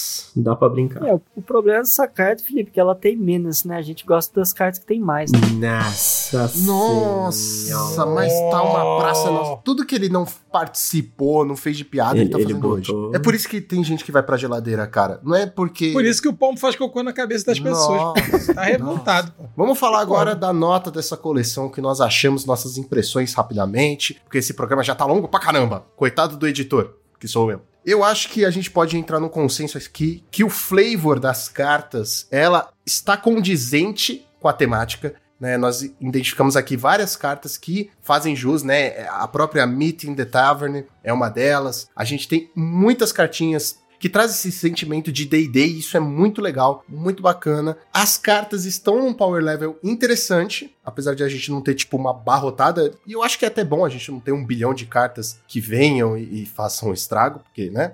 Enfim, não teve nenhuma carta, pelo incrível que pareça, que vai quebrar o formato, como foi com... Como é que chama lá? Como é? FFF. Nunca é cedo pra. pra...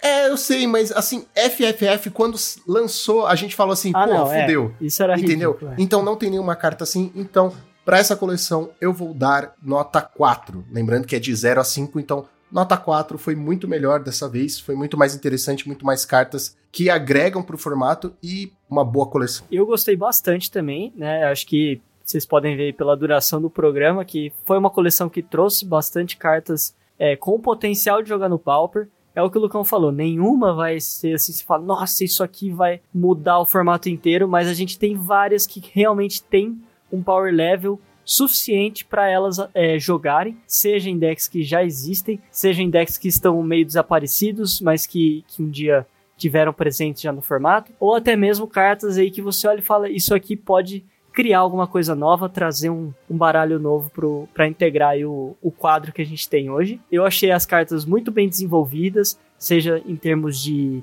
contexto, né, da coleção, de RPG, igual a gente comentou aqui, seja realmente do ponto de vista do jogo, das mecânicas. Claro, ficou um pouco confuso, eu achei essa mecânica de Undercity, mas no geral eu gostei bastante também dessa coleção e a minha nota vai ser 4,5. Eu, assim como vocês, gostei bastante da coleção, principalmente porque, tanto por reprints, né, não só os que eu comentei, mas alguns que, não pude comentar por conta de tempo e tudo mais, e trouxe muitos comandantes também, né, tanto o multicolor quanto os monocolors, né, e a possibilidade dos monocolors poderem ser multicolores com o background, né? Todos os comandantes monocolors vieram com escolha um background, né? Eu acho que trouxe muita possibilidade, né? Mesmo que três pessoas na mesa estejam com o mesmo comandante monocolor, se cada um escolheu um background diferente, vão ser três decks completamente diferentes. Eu gostei muito, muito mesmo da coleção. Eu vou dar um, um, um 4,75, porque não dá pra ser perfeito. Isso,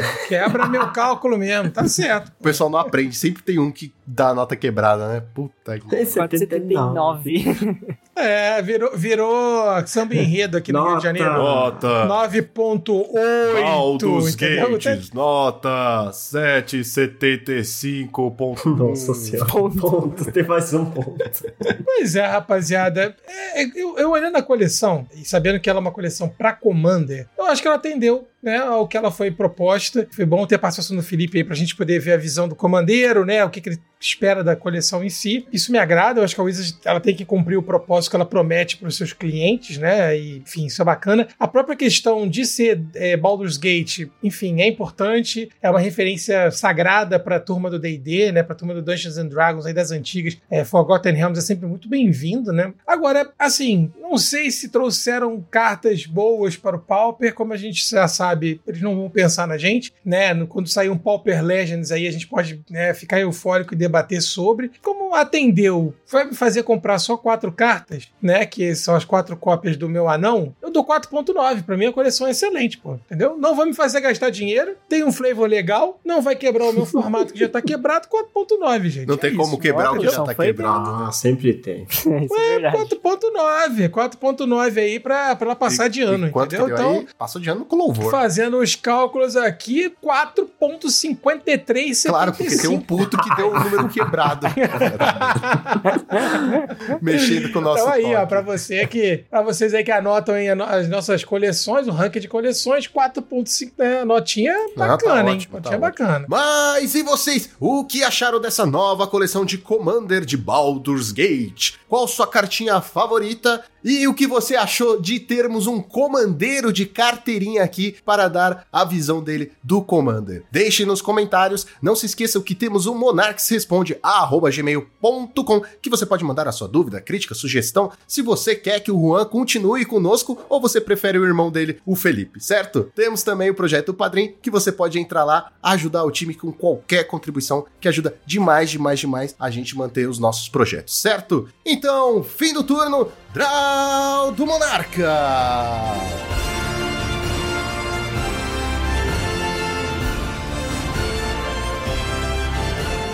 Este podcast foi editado por Monarchs MTG Produções.